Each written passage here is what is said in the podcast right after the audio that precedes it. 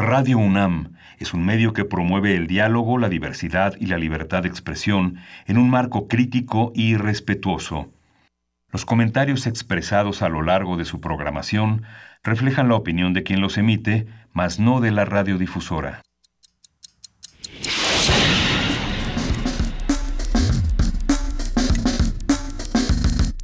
Primer movimiento. El mundo desde la universidad.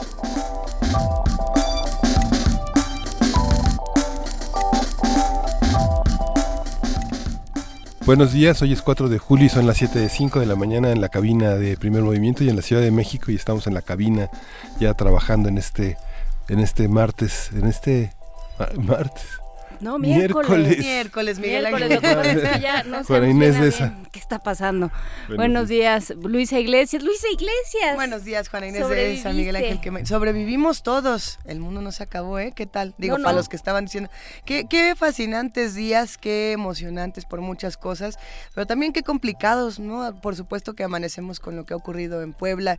Eh, algunos lo llaman ataque de Morena al PAN, otros lo llaman eh, tranza del PAN contra Morena, otros lo llaman enfrentamiento de, fuerzas en el hotel. Eh, se tiene que esclarecer qué fue lo que pasó, ¿no? Tanto por qué un grupo de personas va y ataca a otro, como eh, qué había en estas, en estas urnas y en estas boletas que, tanto se discute, porque las fotos de todo y los videos de todo están ahí, pero la información no. No hay que confiarse nada más de la imagen del trancazo del papelito. De mire, es que el papelito sí es original, no sabemos. Es que este fue el golpe, no sabemos qué pasó antes. Y si la PGR es quien se va a encargar de arreglarlo. Está muy bien. Pero vamos a, platicar con, eh, con la gente de Puebla en un, en un rato más, por supuesto, en este eh, análisis que hemos estado haciendo de lo que sucede en los estados con los reporteros que están a ras de piso viendo qué pasa con las cosas. Eh, y bueno, pues tendremos muchas conversaciones, muchas, eh, ya empezamos con las vacaciones. Desde el día de ayer empezamos con el tono más vacacional. Eh, y bueno, pues vamos viendo ustedes dónde están, qué están haciendo, cómo se están preparando para este momento de, de retiro y meditación que son las vacaciones. Unas cuantas series unas cuantas series. Ayer nos pedían, eh, nos pedían libros. Libros, series, películas, ¿qué más? Música, mucha música para estar en casa. Bueno, no, porque seguro se van a querer ir a algún lugar. Lugares a dónde ir. Lugares la próxima semana tendremos. Pata de perro, la próxima semana. Pues buenísimo. Hoy tenemos un programa lleno de información. ¿Con qué vamos a empezar? Vamos a continuar el curso de verano que inició ayer sobre cuidado ambiental. Hoy va a ser el tema de huertos. Vamos a conversar con Vanessa Morelos eh, Ramírez. Ella estudia la licenciatura en Ciencias Ambientales en la ENES Morelia y Gonzalo Álvarez, que estudia el posgrado en Ciencias Biológicas en la UNAM. Vamos a hablar de huertos. Importante. En la nota nacional, ¿cómo queda el Congreso? Comentario del doctor Álvaro Arreola Ayala, investigador del Instituto de Investigaciones Sociales. Esta conversación no se la deben perder porque las elecciones fueron muchas. Vamos a ver de qué se trataron todas. Vamos a tener el comentario sobre el tema de Chiapas con Ángeles Mariscal, ella es periodista independiente, y en Puebla el comentario de Aranzazú Ayala, que es reportera del portal Lado B de Puebla y de Animal Político. La poesía necesaria le toca a Juana Inés de esa, pero yo digo que me toca a mí, a mí misma. Ah, bueno, es o que no, o no, pero mejor que te toque a ti hoy. No, bueno, es que yo lo pensé y dije, pobre Luisa, vamos liberándola un poco y yo, y yo ya tengo una oda al verano. Lo, agradezco porque ayer vi tantos capítulos de Tupac, del misterio del asesinato de, de Tupac Shakur y... ¿Quién es? Biggie Smalls. que lo único que podría poner es rap y, y, sé que a esa hora el rap no es tan bien recibido, así que mejor la del verano y luego vamos viendo. Eh, pues. cerramos con una mesa, Miguel Ángel. Vamos a tener una mesa dedicada a las lenguas mexicanas. Vamos a conversar con el maestro Leopoldo Baliñas, que hace casi un año estuvo con nosotros en el aniversario del primer movimiento. Él es antropólogo, lingüista e investigador del Instituto de Investigaciones Antropológicas de la UNAM y un gran conocedor de este mundo de la lengua y la cultura. Quédense con nosotros de 7 a 10 de la mañana. Les recordamos que en este momento TV UNAM no transmite de, de 8 a 10 de la mañana. Le mandamos un gran abrazo a nuestros amigos de TV UNAM. Pero sintonícenos 860 de AM, 96.1 de FM, www.radio.unam.mx. Eh, Miguel Ángel Quemain tiene una lista de 87 mil canciones diferentes para poner y ahora solamente nos ponen números en el pizarrón, que son como claves claves mágicas. A ver, ¿hacia dónde nos llevan las claves? Nos va a llevar a la interpretación de Anastasia Guzmán en la, en, la guitarra ah. con, eh, con Sauce y Azalea. Azalea. Buenísimo.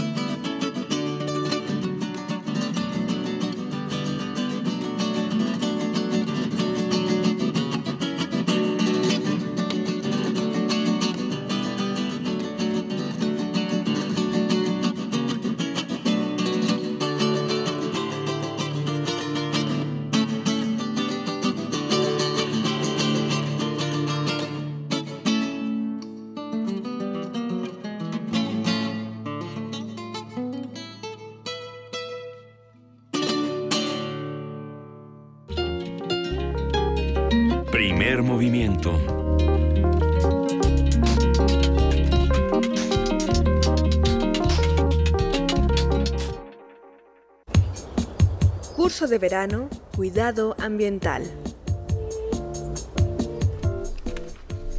Según la Organización de las Naciones Unidas para la Alimentación y Agricultura, la agricultura urbana y periurbana puede ser definida como el cultivo de plantas y la cría de animales en el interior y en los alrededores de las ciudades.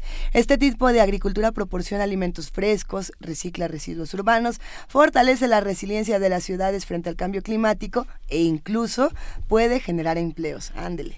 Un huerto es considerado como un espacio destinado al cultivo y producción de alimentos en el hogar se puede encontrar en tierra firme o en espacios alternativos como recipientes, paredes, esquineros y entre otros. Su finalidad es el autoconsumo y en ocasiones es posible la venta de los excedentes debido a su alta productividad.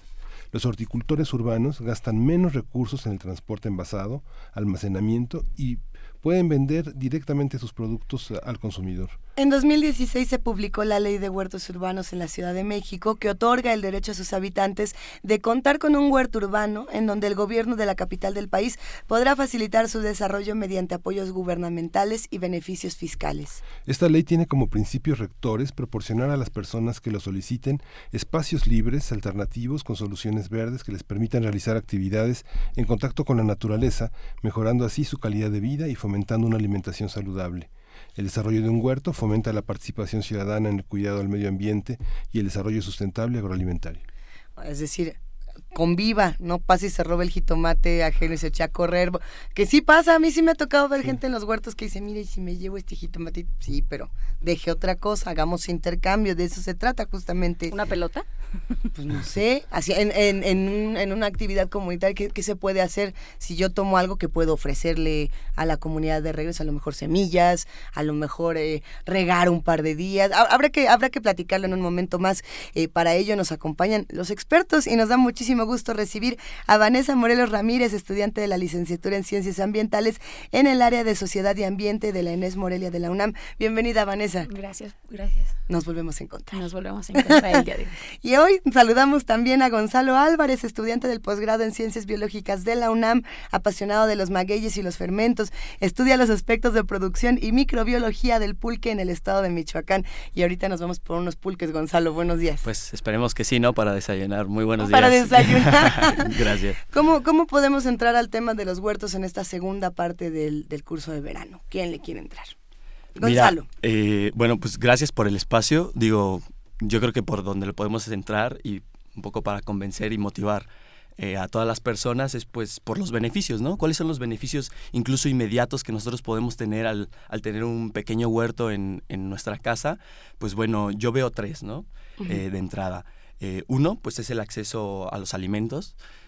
puede ser un acceso, pues como ya platicamos, fresco, directo, que también estábamos viendo que pues bueno, la agricultura convencional usa una gran cantidad de insumos químicos, fertilizantes, insecticidas, que pueden ocasionar daños a la salud. Entonces nosotros tener un huerto en nuestra casa nos permite tener ese acceso a cierto grupo de vegetales o de frutos de, plantas medicinales sin tener quizá los perjuicios que podríamos tener al consumir eh, ciertos, eh, ciertos químicos. ¿no? Y luego la otra, pues a mí me parece un aspecto muy interesante, el económico. ¿no? De repente nosotros vamos al mercado y hay, hay este, una carencia de jitomates y nosotros queremos hacer una sopa de fideo y vemos que el precio está por los cielos, ¿no? Entonces nosotros necesitamos dos, tres jitomates que nos pueden llegar a costar hasta 20 pesos, ¿no? Entonces nosotros tener una matita de jitomates o de tomates o de chile o de menta nos puede ayudar a minorar, ¿no? El gasto corriente que tenemos en el día a día en la cocina. Es, es, que me llama mucho la atención pensar en el tema de los precios, porque no sé, mi mamá, por ejemplo, tiene un huerto. No voy a hablar de mi mamá o la mamá, eh, pero la inversión inicial para tener un huerto, digamos, funcional, tampoco es tan pequeñita. Digo, tienes que irte por tus costalotes de tierra, tienes que tener tus semillas, tienes que comprar ciertas plantas, digamos que esas ya las vamos a, trasplantar a este espacio. y, y sin embargo, a, uno pensando, es que esta inversión no, no, me, no me va a rendir, a la larga sí es mucho mejor. Eh, ¿qué, qué, qué podemos ver, además de estos tres beneficios, Vanessa, que nos ayude también a contemplar lo que pasa en, nuestra comunidad cuando tenemos un huerto? Un huerto. Pues algo que también es eh, por resaltar es el desarrollo personal que también tenemos al participar en estos espacios, ¿no? O sea, hay una convivencia entre la persona que está cultivando eh, valoriza un poco más los alimentos y al mismo tiempo estos espacios sirven para convivencia con demás personas, ¿no? O sea, tú puedes atraer a, otros familiares, amigos, a que conozcan lo que estás haciendo y al mismo tiempo intercambiar experiencias e inclusive hasta conocimiento en la parte de cómo poder cultivar, si tienes el tuyo, este cómo yo le puedo hacer para que, por si tiene una plaga o así, compartir conocimiento, ¿no? Es, son, son lugares que se prestan también para eso. Fíjate, ahorita que mencionas como la inversión inicial que uno necesita para, para poner su huerto, a mí me parece muy interesante porque de repente podemos tener el miedo o la idea de que se necesita pues más dinero del que quizá vayamos a recuperar, ¿no? Pero tampoco es tanto y pues les traemos de hecho una actividad en el cual nosotros podemos utilizar materiales reciclables, ¿no? O materiales que tenemos a, nuestro a nuestro alcance de una manera mucho más fácil y sin gastar tanto, ¿no? A ver. Yo a me ver, eh, un poco para atrás preguntando qué necesitamos para tener un huerto. Igual que ayer con la composta, porque eh, porque es de pronto complicado en una ciudad tan, eh, tan de concreto, con espacios tan reducidos, con espacios públicos tan poco accesibles de repente, este, ¿cómo, cómo pensar en un huerto, insisto, desde una eh, unidad habitacional, por ejemplo? ¿En dónde y qué se necesita? Pues mira, primero que nada debemos de identificar qué espacios nosotros tenemos disponibles para poderlo hacer y sobre todo que esté ventilado y que pueda entrar el sol, ¿no? Eh, identificar una pared, este, tu azotea, tu jardín, puede variar, ¿no? Eh, hablando de la zona urbana, ¿no? Si estamos en una casa, pues si nos vamos a otras escalas más grandes, este, pues sí, la diferencia de espacios puede atraer otro tipo de técnicas también para cultivar. Y otro es muy importante el tiempo que nosotros tenemos para invertirle a, cultivar, a tener un monitoreo de lo que está sucediendo, ¿no? Pues en las ciudades comúnmente pues la gente está trabajando, sale y no tiene mucho tiempo para poder a veces eh, darle su mantenimiento al huerto. Sin embargo, también tenemos algunas especies, este, algunos vegetales que no necesitan muchísimo cuidado y que podemos estar al pendiente de ellos creo que son de las más principales, ¿no? El identificar nuestros espacios y tener el tiempo para poderlo cuidar, ¿no? Ayer aprendimos a hacer tierra. A ver, vamos, vamos a retomar. Ya, ya, ya, ya, de entrada sí, exactamente. Podemos retomar ese, esa, esa idea y decir, esa es la tierra que vamos a utilizar después para nuestro huerto. Claro. mañana pueden, bueno, pues se puede consultar el podcast que ya se hizo de el día de ayer, donde ya aprendimos a hacer composta. Composta, sí, exactamente. O sea, eh, fusionar otros proyectos que podemos tener también en casa, como la composta, e y utilizarla para, este, para cultivar, ¿no? A ver, antes de que lancemos justo esta actividad para todos los que hacen comunidad con nosotros y que están en su casa diciendo, órale, va, ya voy a hacer mi composta, ya tengo la tierra, vamos a escuchar una breve cápsula sobre huertos y volvemos. Existen cinco consideraciones que se deben planear antes de iniciar un huerto. Primero, los recipientes o soportes de cultivo. De acuerdo al espacio disponible, se puede optar por tener un huerto en el suelo del jardín o terreno, hacerlo en macetas o en una mesa de cultivo. 2. El tipo de sustrato. El sustrato es el medio en el que crecerán y se alimentarán las raíces de las plantas. Puede ser con la tierra común que se tiene en el jardín, con algún sustrato comercial o también sustratos hidropónicos e incluso de tipo acuapónico, donde se incluye un ecosistema acuático. Tercero, los tipos de técnicas o tratamientos. Tenemos la agricultura tradicional que no repara en el uso de fertilizantes químicos o insecticidas, mientras que la agroecología opta por corrientes como los huertos ecológicos, la agricultura regenerativa y biodinámica, entre otras. Cuarto, es importante pensar en el sistema de riego, si será manual o si se empleará un sistema automatizado como la microaspersión por sudante o por goteo. Existen formas de hacerlo con materiales que se tienen en casa como botellas recicladas de PET. Quinto, la finalidad del huerto. Si será un huerto escolar, terapéutico, comunitario, si se usará en casa para el autoconsumo o tiene fines decorativos.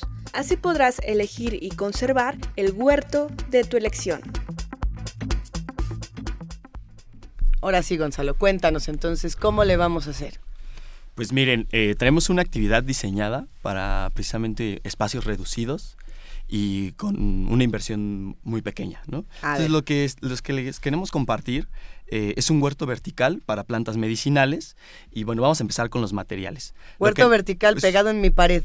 Eh, lo puedes tener pegado a tu pared en lugar donde dé el sol o cerca de tu ventana, ¿no? Perfecto. Entonces, lo que necesitamos son tres botellas de plástico de PET.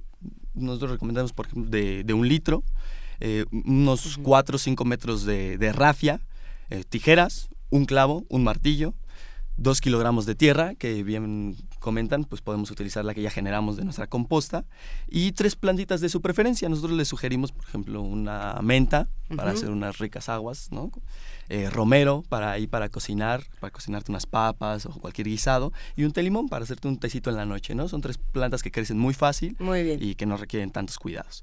Bueno, eh, como se va a elaborar, pues nosotros vamos a poner la botella en posición horizontal y vamos a hacer un corte al nivel de la etiqueta, de 12 por 8 centímetros aproximadamente. Y ahí vamos a meter la tierra y la planta. Es decir, la botella va a ser mi maceta. Exacto. Ok. Luego, debajo de esa abertura que hicimos, vamos a, con el clavo a hacer ocho perforaciones para que ahí escurra el agua. Y a su vez, en los extremos de las botellas, vamos a realizar dos perforaciones. Una ¿De qué medida el clavo? ¿Perdón? ¿De qué medida el clavo? Ah, no, si es que si no se va todo el agua, o sea, digamos, si es grande, si es pequeño, ¿qué, qué, qué, qué tamañito? Eh, no, pues unas dos pulgadas podría ser, ¿no? para que tenga también un buen espacio para escurrir, ¿no? Muy bien. No, no se apelmase la tierra, no, no tenga demasiada humedad. Si no son dos pulgadas, Miguel Ángel, que van a regresar por todos ustedes.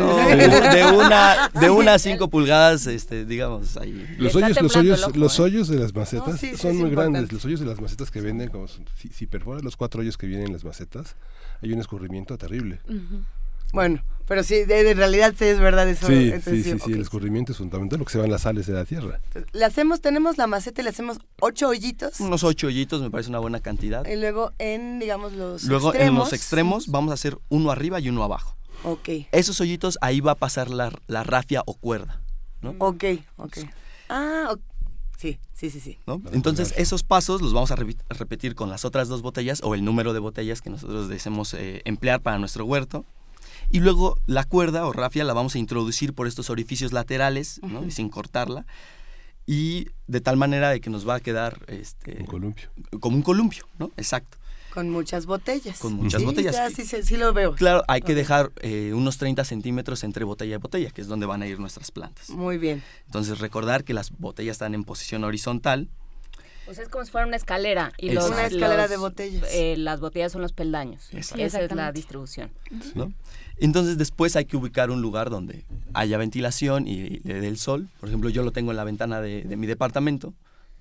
Y ahí vamos a colgarlo ¿no? con el clavito.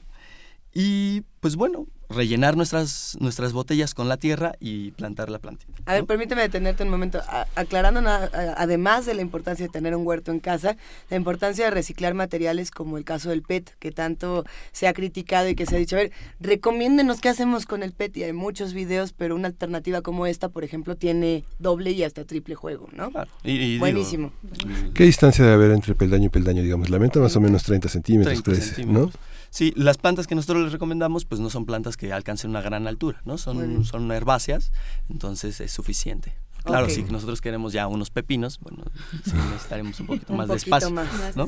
Y bueno, lo recomendable eh, son, son plantas que tampoco requieren tanta agua, entonces eh, uno o dos riegos por semana es más que suficiente, ¿no? Y no es necesario echar agua hasta que desborde, sino con que la tierra se sienta, se sienta húmeda, ¿no? Y bueno, listo para disfrutar los sabores y aromas de tu huertito vertical. Buenísimo. Una, una pregunta, pensando en, en los orificios que le hacemos a las botellas y en, digamos, el escurrimiento del agua, ¿qué peligro tiene la plantita de hasta abajo de echarse, digamos, no, no, no quiero que se eche a perder, pero o sea, ¿cómo le hacemos? ¿Cuánta agua le tenemos que poner? Porque habemos los que nos dicen riégala y de verdad la acabamos regando hasta el fin. Entonces, ¿cómo, ¿cómo regamos nuestras plantas y cómo protegemos justamente a las que están en los más bajos niveles? Mira, yo la recomendación que hago es sentir la tierra. Uno le puede meter el dedo y ahí sientes qué tan, qué tan húmedo está. Entonces, si de repente metes el dedo y te sale todo apelmazado y todo lleno de tierra, ya te pasaste. ¿no? Lo que podemos tener como una medida es media tacita de agua para cada planta. Eso va a ser suficiente para que la tierra se llene de agua, la planta tenga la humedad necesaria y no, no escurra tanta agua y no tengas después ahí una alberca. ¿Se compran ya las plantas robustas o...? Sí, en la jardinería de tu mercado, de tu preferencia, puedes ir y te pueden vender la plantita. Eh, insisto, estas son, son plantas, las que le sugerimos, que pues tienen una duración más de anual, ¿no? O sea, una plantita te puede durar incluso hasta varios años. Ah, entonces, si de repente ya te crece más o menos, le puedes dar ahí un tijeretazo, una recortada y, listo. ¿Cada cuánto la, la riegas? Que yo creo que ese es uno de los grandes, de los grandes aprendizajes en este en este proceso, este digamos. que, ¿Cómo saber cuando una planta específica, porque además cada una es distinta, necesita agua? ¿Cómo, ¿Cómo escuchar de pronto ¿Cómo escuchar a, tu planta? Te digo, yo mis plantas las riego una vez por semana, pero de repente puede hacer un montón de calor, ¿no? Entonces ahí es cuando uno tiene que ver como qué indicadores te está, te está dando la planta. Y el más fácil es la marchitez. Si tu plantita ves que tiene una orientación vertical y de repente sus hojas se está están... desmayando. Está desmayando, está de un lado, se está marchitando, está caída hacia un lado, hacia el otro, bueno, ahí le echas otra media tacita. De preferencia es mejor regar en las mañanas, ¿no? Ese también es un tipo que, que en las tardes, que ya hace mucho más calor, y por eso se evapora más rápido el agua y eso estresa a la planta, ¿no? Entonces, si pueden regar en la mañana antes de irse a trabajar o en la noche al acostarse, es mucho mejor. Por aquí nos hacen algunas preguntas ya desde, desde ahora y una de ellas es el espacio. En este ejemplo en particular está buenísimo para plantas medicinales o para estas, digamos, plantas, no, quiero llamarlas chaparritas, pero sí, un poco, ¿no? dice, ¿qué pasa si yo quiero tener jitomates? Y si no me equivoco fue Ike Tecuani el que nos escribe y dice, no es lo mismo poner sus cherry, unos, unos tomates cherry, que además todo el año están eh, reinventándose y de pronto uno los plantó aquí y aparecen en 20 macetas más y dices, no sé ni cómo llegaron y, me invadieron, pero de una buena manera. Eh, ¿Qué pasa con estas otras plantas? ¿Qué tanto podemos poner en este, digamos, en esta escalera eh, de, reciclaje y de huerto? Bueno, ahí también pues depende cómo va a ir, cómo va creciendo nuestra planta. Por ejemplo, los jitomates crecen hacia arriba, o sea, se les va haciendo, se le mete como un palo en medio y la vas enredando para que vaya creciendo, para que vaya obteniendo luz y pues los recursos necesarios, ¿no? Entonces, eso quiere decir que necesitamos un espacio más grande, ¿no? Entonces, también tenemos que acoplarnos un poco a nuestro espacio, no, no podemos... Que tenemos que cosechamos. Exactamente, no, no podemos, que, o sea, si queremos este pepinos, si queremos jitomates o maíz, e incluso calabaza, pues sí necesitamos espacios muchísimo más grandes para que puedan obtener los recursos necesarios, como la luz, que también la luz es muy importante, ¿no? Entonces ahí es más recomendable si tenemos un jardín o una azotea, pues sí este, diseñar justamente nuestro huerto para que puedan tener todos los recursos necesarios. ¿No se corre peligro de que se humedezcan los muros? Eh, bueno, entra? ahí eh, yo tengo un, huertito en mi azotea y cuando lo estaba montando, eh, mi hermano me dijo, oye, quita, quita eso ahí porque nos va a generar más humedad y, y entonces ahí después vamos a tener que impermeabilizar y todas esas cosas. Eh, de nuevo, de repente a nosotros nos dicen riégalo y le echamos dos cubetas, ¿no? Y no es tan necesario. Entonces, uno de los problemas con la filtración de humedad es que hay un exceso de agua. ¿no? Entonces, siempre tener un monitoreo y un cuidado de poner el agua necesaria, ¿no? justa. Y entonces, si nosotros contenemos el agua dentro de nuestros recipientes, pues no vamos a dañar, los muros exteriores, ¿no? Otra, otra justo eh, pregunta en ese sentido, es que no, ya no vi quién la mandó, pero hablaba de estas bolitas. Mm. Eh, no, no es hidroponía, y, a ver si alguien me puede salvar de mí misma en este sentido. ¿El hidrogel? Mandaron Una, una, foto de unas bolitas, es que la voy a buscar porque ya no la encontré, es como si me hubieran borrado el tweet. Eh, bolitas de colores que al parecer les echas agua y ahí se queda el agua y ya no se cae. Ya no escurre. Ya se queda solo en estas bolitas. ¿Esto funciona o no funciona? ¿Y para qué funciona? ¿Tiene algún uso en los huertos o es nada más decorativo para las macetas del, del interior del Mira, yo donde he visto el hidrogel es que se utiliza mucho en, en, jardines eh, con con intenciones estéticas, perdón. O sea, cuando tú tienes crasuláceas o plantitas como cactus o porque pues ahí lo que necesitas es retener un poco la, humedad, pero esas bolitas, por ejemplo, no tienen nutrientes. Entonces, cuando nosotros estamos cultivando un jardín con la intención de producir, necesitamos tierra que tenga los nutrientes necesarios para nuestras plantas. Entonces, esas bolitas pueden servir bastante para plantas de ornato. y además se ven bonitas, ¿no? De colores y eso. Pero quizá cuando nosotros queremos un jitomate, pues nos interesa que, que crezcan rojos y bonitos los jitomates y no, no las bolitas de hidrógeno. Justamente. Eh, eh, ahí, eh, a ver, justo, no, no, ya no encontré la foto de las bolitas. Quien quiera buscar las búsquedas, pero no envases de cristal que tienen raíces que son expuestas a la luz eh, se ven muy bonitas, digamos, ¿no? Así es. Pero en un cuarto, justamente no queremos que se vea bonito. Bueno, sí queremos que tampoco se vea espeluznante. se pueden las dos. Se, pueden las dos cosas. Eh, si yo no tengo espacio para poner mi escalera y a lo mejor tengo un espacio horizontal mucho más grande y en una de esas puede ser con mis vecinos, ¿qué recomendaciones nos dan? De que pronto, digamos, hay 10, 10 departamentos y entonces de ahí se pusieron de acuerdo y dijeron, vamos a entrarle y hagamos un huerto un poco más grande. Bueno, pues en este sentido, eh, si tenemos un espacio más grande y que muchas personas quieran intervenir y participar, pues ya estamos hablando de un huerto pues comunitario, ¿no? En donde ya se van a tomar decisiones eh, de todos los participantes, ¿no? Que uno no va a decir, ay, yo quiero plantar esto, ¿no? O sea, se llegan a acuerdos en los que todos digan, bueno, necesitamos esto, eh, esto es conveniente, esto puede crecer, y son decisiones que se toman en conjunto, ¿no? Y se organizan también para llevar un cuidado del mismo huerto, ¿no? Cada cuándo se va a regar, eh, quién lo va a cosechar, quién va a sembrar. Entonces, es muy padre también eh, hacer este tipo de actividades en, conjunto con más personas, porque también se vuelve más dinámico, ¿no? Y, y más, este, no sé, como un poco más alegre de que puedas estar con otras personas haciendo estas actividades también recreativas, ¿no? Al mismo tiempo donde pueda tanto participar adultos como niños y que también los niños puedan entender qué está pasando y, cómo crece su, su, verdura, ¿no? cómo sale de la tierra, ¿no? Que aquí también se han hecho trabajos interesantes en escuelas en ese sentido y nos pregunta eh, Alejandro Olvera, tengo un pequeño proyecto para un huerto en la escuela, ¿cuáles son las mejores opciones de plantas o frutos para ver en microscopio y que ayuden en el laboratorio, ¿eh? ¿verdad? Esa pregunta está buena. Eh, Cebolla puede ser interesante. Quizá, y voy a tratar de contestar un poco estos dos aspectos. Y uno es, yo no soy partidario de comprar grandes insumos, ¿no? De estas macetas de, de diseño para hacer tu huerto en casa. No, yo, por ejemplo, en el caso de, del huerto escolar, pues recomendaría poner llantas, por ejemplo o ah, buenísimo. O, unas, o guacales, unas pequeñas maderas como para delimitar y crear ahí una cama.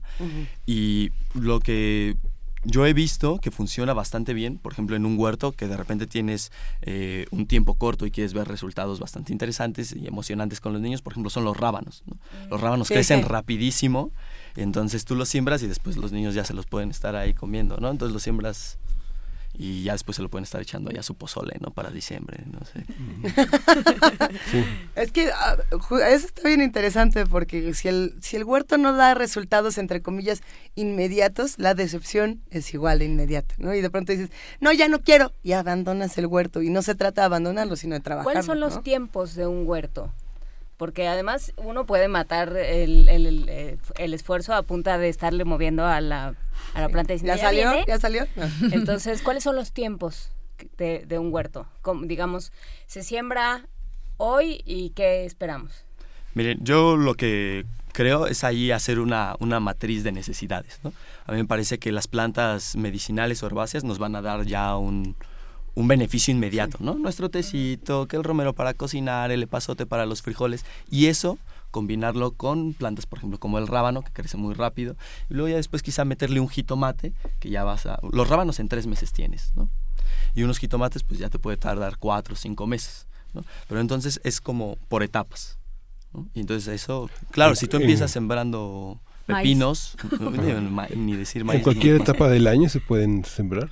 Eh, pues mira, como nosotros vamos a tener un huerto en nuestra casa y vamos a estar cuidándolo, ¿no? Y con ciertas condiciones eh, favorables, casi todo el año lo, lo puede, Y digo, estamos en la Ciudad de México, que aunque de repente bajan bastante las temperaturas, quizá no vayan a estar expuestas a las grandes heladas que están en los campos de cultivo eh, allá en Sinaloa, por ejemplo, los, jitomates, ¿no? Entonces yo creo que eh, puedes tú sembrar sin miedo durante todo el año, ¿no? Aunque si lo vas a tener en, las, en la azotea, eh, hacer la aclaración de que sí es preferente en lluvias, para que las nubes te hagan la chamba de regar. Eh, eh, pensando en, que las nubes nos hacen la chamba de regar y en los eh, pequeños seres que vienen acompañados de las lluvias, los que viven, por ejemplo, al sur de la ciudad, o los que vivimos al sur de la ciudad, nos ha tocado sacar de nuestros jardines cubetas enteras de caracoles. ¿No? Cubetas enteras que vas agarrando caracol por caracol y de pronto se empiezan a reproducir dentro de la misma cubeta y empiezas a ver eh, cómo pasan y pasan cosas con estos seres. Caracol no es la única plaga y no podemos tampoco decir que ellos tienen la culpa de todos nuestros males porque se comen las plantas. Eh, pero justo al principio de esta conversación empezaron a hablar de la, de, lo, de, la, de la virtud que tenían este tipo de huertos porque no necesitábamos utilizar fertilizantes o plaguicidas, etcétera. Eh, pero lo cierto es que las plagas y los que se comen los huertos ahí están. ¿Qué hacemos con ellos? No los queremos matar, pero tampoco queremos que se coman nuestras plantitas. Bueno, por ejemplo, en las plagas, en este sentido, cuando hablamos de un insecto tal vez, pues sí, retirarlo es como la mejor alternativa, ¿no? Pero ya cuando tenemos este plagas ah, en forma de virus y patógenos... ¿Como este cuáles, por ejemplo? ¿Qué puede ser un patógeno? Digamos, en un, en un Cuando le salen como bolitas amarillas a las plantas. O, los hongos. a veces nosotros podemos ver al reverso de la hoja eh, una, especie de pelusa o marchitamiento. Sí, sí, sí, sí. Entonces esos son hongos y... Eh, bueno, hay que quitarlos. Eh, se puede remover la hoja, pero además hay que aplicar insecticidas o fungicidas orgánicos. Nosotros y agua y jabón, ¿no? Agua con jabón. El agua con jabón es muy recomendable para insectos, ¿no? Además de agregar, eh, por ejemplo, chile o ajo, que bueno, ya me estoy pues adelantando a, la, siguiente cápsula. Pero fíjate, que no se me pase, eh, una trampa excelente para los caracoles, y si muchos de los que nos están escuchando tienen ese problema, es poner tacitas de cerveza. ¿no? Es, o, sea, ese tipo de cosas. para que no se lo coman, ¿qué les ponemos? ¿Qué les podemos poner? ¿no? Entonces, de nuevo, hay varias alternativas, no solo la remoción manual, que nosotros podemos integrar en nuestro huerto para pues aminorar los daños que pueden que pueden producir estas plagas. Entonces a los caracoles les ponemos cerveza. ¿Dónde tacitas de cerveza? ¿Cómo? Se ponen tazas de cerveza a nivel del suelo, cerca de las plantas que son más dañadas, digamos. Entonces la cerveza al parecer les gusta bastante a las babosas. Entonces tenemos está ahí cierta, empatía. ¿no? Y te los encuentras ahogados. Y te los encuentras ahí ahogados. en cerveza. En cerveza. Así es. Como después de partido. Como después del Cervantes. después de México, A ver, eh, había otra recomendación por ahí que alguna vez me tocó escuchar que decía que si querías eh, que, que, ciertas aves y que ciertos insectos no se acercaran a tu huerto, pusieras, en, si tenías un jardín un poquito más grande, no la azotea, porque no va a ser lo mismo. Aunque a lo mejor en una azotea puede ser de un lado poner, digamos, el huerto y del otro poner flores. Eh, digamos, muchas, muchas flores de diferentes colores para que las aves y, los distintos insectos se vean atraídos hacia este lado y dejen tu huerto en paz. Ahora sí, también uno podría decir, nada más tienen que voltear la cabecita y ver que ahí está la comida, ¿no? Pero funciona, flores coloridas, eh, ¿qué otro tipo de fertilizantes, qué otras cosas podemos utilizar? Bueno, en este sentido, cuando hay una combinación entre pues nuestros vegetales y también plantas ornamentales, que son estas como para decoraciones domésticas, que pueden ser girasoles o lavandas incluso, eh, la lavanda, yo lo vi en el huerto de una amiga, eh, pues atrae mucho a las abejas, ¿no? A las polinizadoras, que hoy en día pues es un tema también de alto riesgo, la extinción de las abejas, ¿no? Entonces también tener, esta, tener plantas ornamentales en nuestros huertos, pues puede también atraer y ayudar a las mismas, ¿no? En, cuanto a este riesgo. Nos gusta, nos gusta mucho. ¿Cuáles son los, los los mayores éxitos que a ustedes les ha tocado ver en un huerto. Así que nosotros hicimos uno por aquí, en, en este lugar, y funcionó de maravilla. O, o, con, qué, con qué grupo, cómo les tocó trabajar todo esto. Eh, pues yo uno de los de las experiencias más bonitas que, he tenido en mi vida incluso. Ah. Ah, eh, yo, yo, vivía en una casa con bueno una casota y vivíamos ahí ocho, ocho cuates.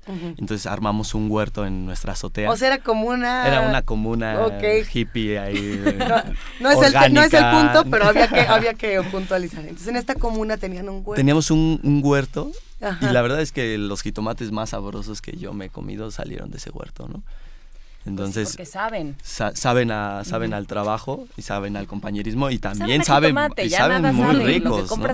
a ver, y, cuando vamos a un mercado orgánico, ¿no? Y entonces nos dicen que ese mismo jitomate que nosotros cosechamos, etcétera, cuesta el triple a lo mejor de lo que puede costar un jitomate del súper. Eh, ¿Cómo le hacemos para, digamos, valorar ese precio y para poder eh, seguir apoyando a todos estos productos productores eh, que se encargan pues sí de, dar otro tipo de, alimentos. Mira las porque es complicado. eh, hay ahí un, balance entre las grandes agroindustrias y los productores locales que generalmente son de una escala menor entonces de repente sí nos puede llegar a sorprender que un producto orgánico pueda triplicar su costo pero hay que entender que en la cadena de producción eh, hay ciertas externalidades o pagos que se ven reflejados de otra manera, ¿no? Entonces las producciones locales y orgánicas, pues muchas veces asumen esos costos, ¿no? Como incluso pues la mano de obra o los costos de transporte o los materiales para, para, producir, ¿no? Entonces esos costos están reflejados en el producto. Eso. Pero es cierto que el producto es de una mayor calidad. Entonces, si nosotros tenemos la, la facilidad económica de acceder a esos recursos y apoyar esos, esos proyectos, me parece que, que, vale la pena, ¿no? Porque son varios los beneficios, no solo a nosotros, sino también a nuestra comunidad. y para la, venta de semillas, eh, ¿dónde, ¿dónde comprar las semillas para el jitomate, para las diferentes...? Eh? Yo te las vendo. ¿Tú? Sí, yo tengo un montón de jitomates, nada más las no es que hay mucho, en los super la gente, este, hay, hay en los espacios de jardinería hay muchísimas. Sí, en, las tiendas. Pero ¿vale la pena hacerlo ahí o vale la pena hacerlo en otra parte? Pues, o tomarlo de un fruto. O tomarlo de un fruto y depende de uno de, desde dónde quiera empezar y de dónde puede empezar. ¿no? Hay quizá colonias que tienen más cerca mercados de semillas, pero hay colonias quizá que donde esas experiencias aún no han llegado. Entonces, que esa no sea una limitante. ¿no?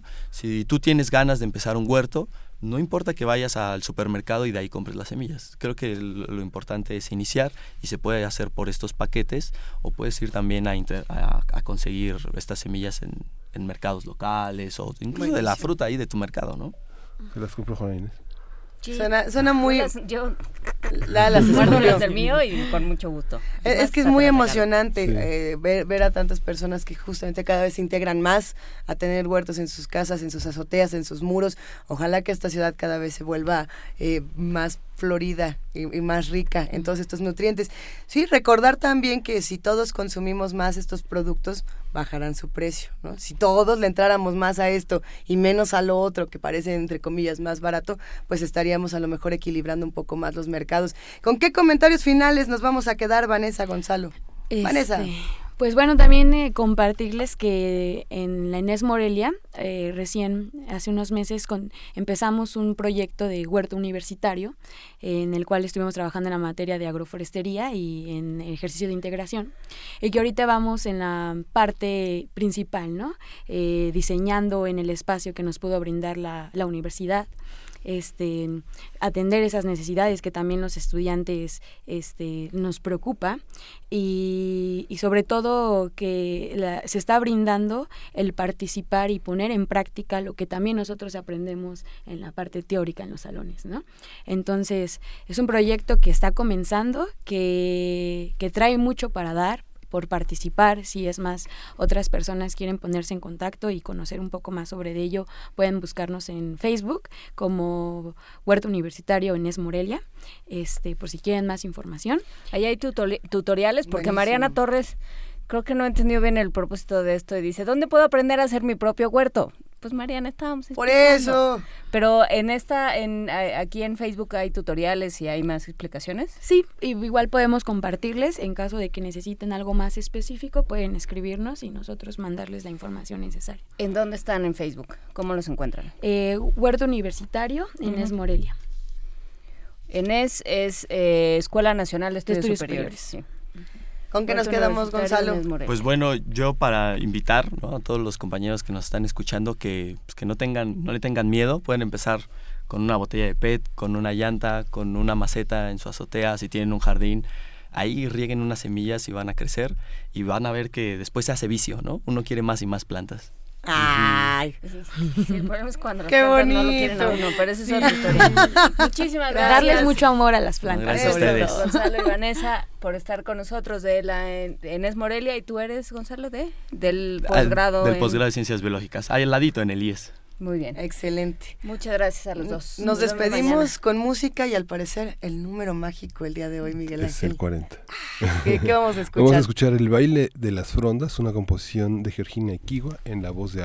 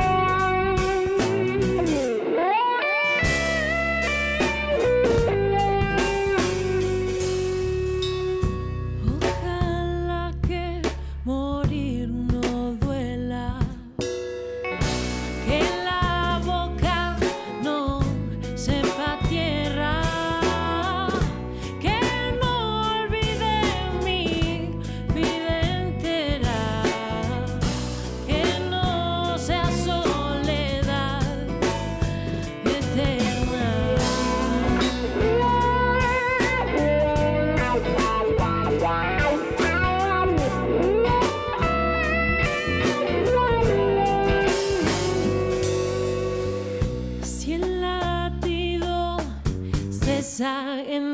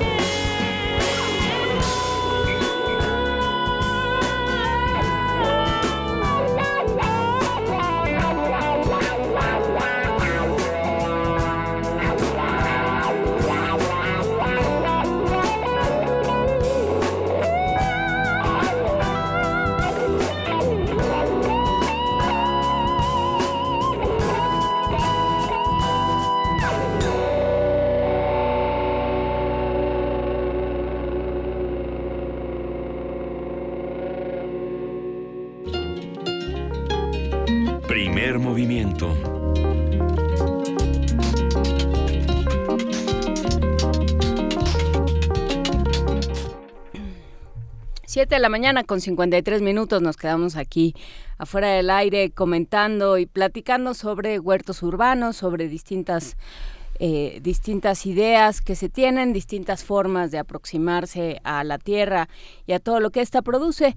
Y bueno, pues aprovechando que tenemos un ratito, eh, les contamos también que el viernes Miguel Ángel, en medio de este frenesí eh, y de este ritmo vertiginoso en el que hemos estado últimamente con las elecciones y toda la información, se nos eh, ya no, no nos dio tiempo de decir que murió eh, María Luisa Lachina Mendoza el viernes y que se está retransmitiendo desde ayer hasta el viernes a las cinco y media de la tarde en FM y a las seis y media de la tarde también por AM un especial, una serie de entrevistas y de conversaciones con justamente con este personaje del periodismo, de, de la literatura mexicana que fue María Luisa La China Mendoza, Miguel. Sí, María Luisa Mendoza. Esa entrevista de Elvira García es singular y está, está llena de nostalgia. Es una muy buena entrevista que tiene su origen este, eh, en, los 90 y en este siglo Elvira García hace un, ajuste de cuentas muy interesante con una visión eh, de, amargura y de regocijo por la China Mendoza. Tal vez la China Mendoza fue la última escritora viva identificada con la escritora Prist. Le costó muy caro afiliarse al PRI, digamos, ella contendió por la gobernatura de Guanajuato, este, fue diputada federal y contendió por esa parte. El otro es Jaime Sabines, muy distinto a la China Mendoza. La China Mendoza realmente tiene un origen que ya podría ser que está en las antípodas de, de Jorge Ibargüengoite, también con mucho humor, pero con un lenguaje muy barroco. Joaquín Mortiz publicó en 71 con él, conmigo, con nosotros tres, que es una novela de costumbres muy semejante a lo que hoy podemos ver en la obra de Luisa Josefina Hernández, que se llama Los Muertos, que es una obra sobre la, construcción ideológica de, de, de, Campeche desde el siglo XIX. Y luego viene un libro de cuentos que es muy bonito, que también es muy lleno de cosas, que se llama Ojos de Papel Volando. Esta primera la publicó Mortiz en 71, luego en 74 publicó esta novela. Es una escritora de los 70 pero luego publicó una serie de crónicas muy importantes que se llama El perro de la escribana. Ella, ella tuvo como la mascota central, en ella era el perro. Ay, podemos hablar del, cuentis, del cuentísimo, iba yo a decir. ¿Cuál? Hay un cuento de la China Mendoza que a mí me leían de chiquita y me acuerdo mucho porque eh, todo el mundo lloraba cada vez que era leído. Cualquier persona que lo lea llora. Se llama El Día del Mar. El Día del Mar. Y es uno de los cuentos más bonitos que he escuchado en la vida, justamente de esta niña que va con su perro al mar.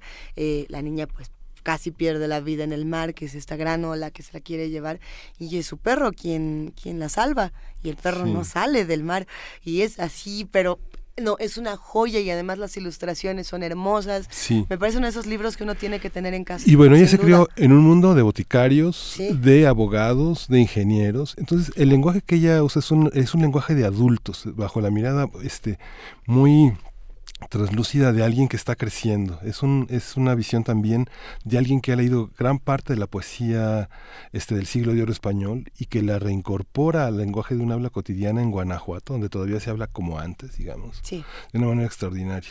Luego ella se fue a Chile y hizo la gran crónica desde 1971 a 1973 de la, del ascenso y la caída de Salvador Allende.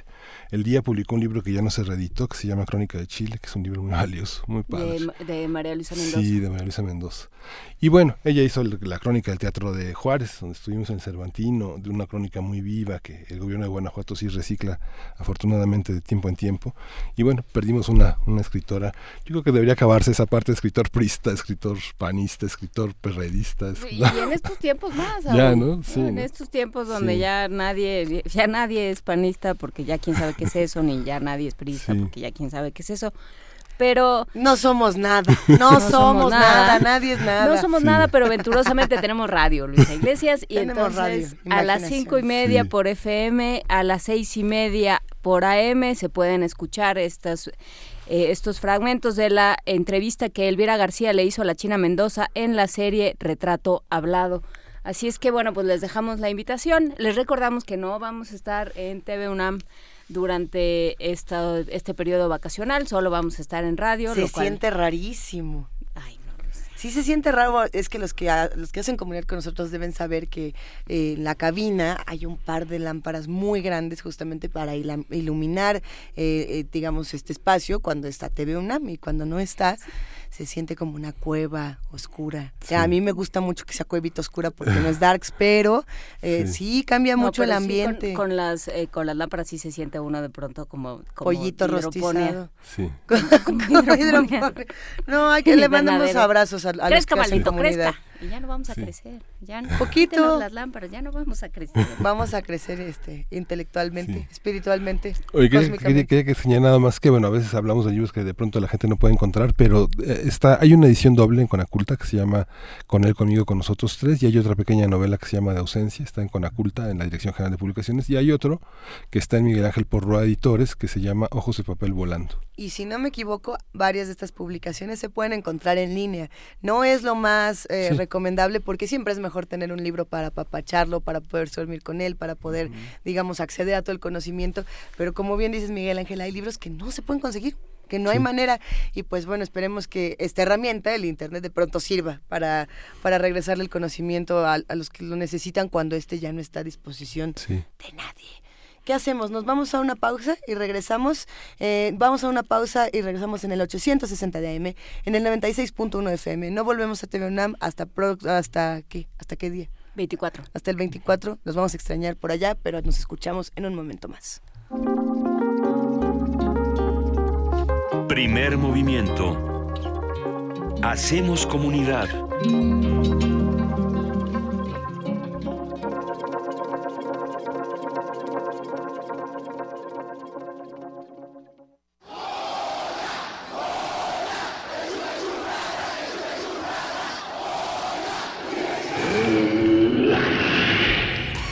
¿Te identificaste? Identifícate con Fundación UNAM y ayuda a becar a miles de alumnos universitarios. Súmate 5340-0904 o en www.funam.mx. Contigo hacemos posible lo imposible. ¿Para qué sirve la cultura de la legalidad? Para que todos marquemos algo que realmente esté sobre lo que está establecido. Para que como ciudadanos estemos conscientes de lo que pasa. Para crear conciencia. Para tener rendición de cuentas. Para conocer las leyes y conocer cuáles son tus derechos. Para defendernos y no siempre nos anden viendo la cara. Derecho a debate. En la cultura de la legalidad participamos todos. Conduce Diego Guerrero. Nueva temporada. Escúchanos los martes a las 4 de la tarde por el 96.1 de FM. Radio UNAM. Experiencia sonora.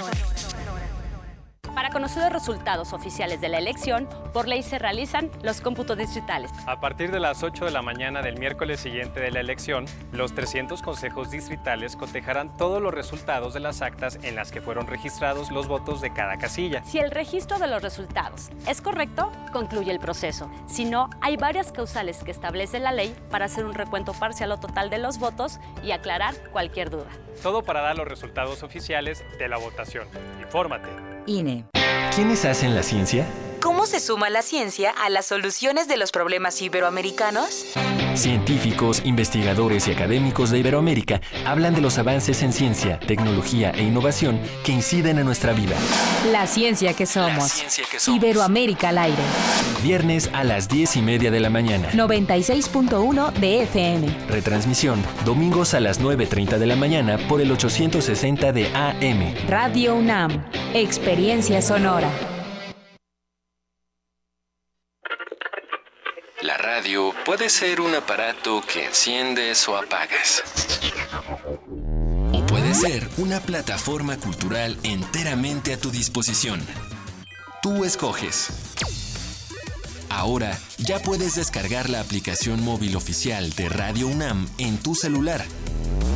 Programación en vivo en AM y FM acceso al podcast de nuestros programas, notificaciones de los eventos en la sala Julián Carrillo y la programación completa de Radio UNAM. Búscala como Radio UNAM Oficial desde Play Store para Android o en iTunes y App Store para iOS. Radio UNAM Oficial. Experiencia sonora de bolsillo.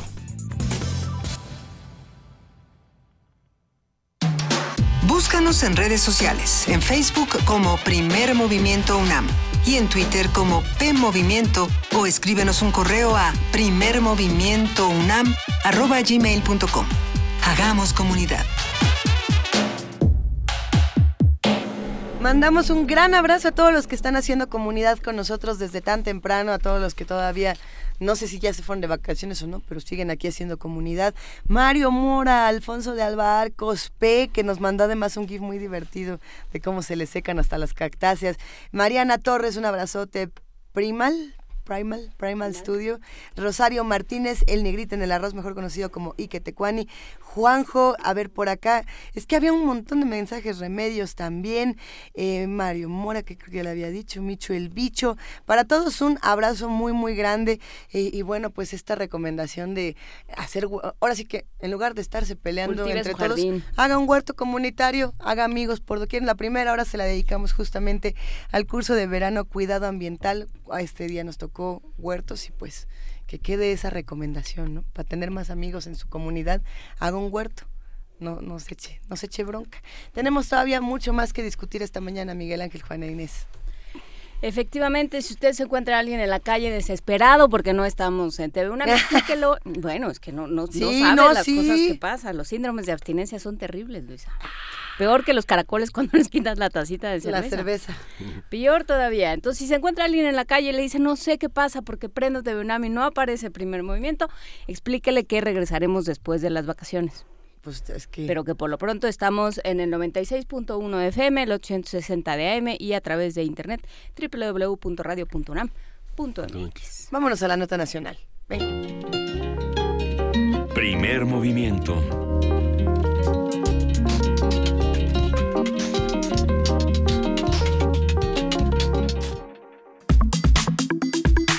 Nota Nacional.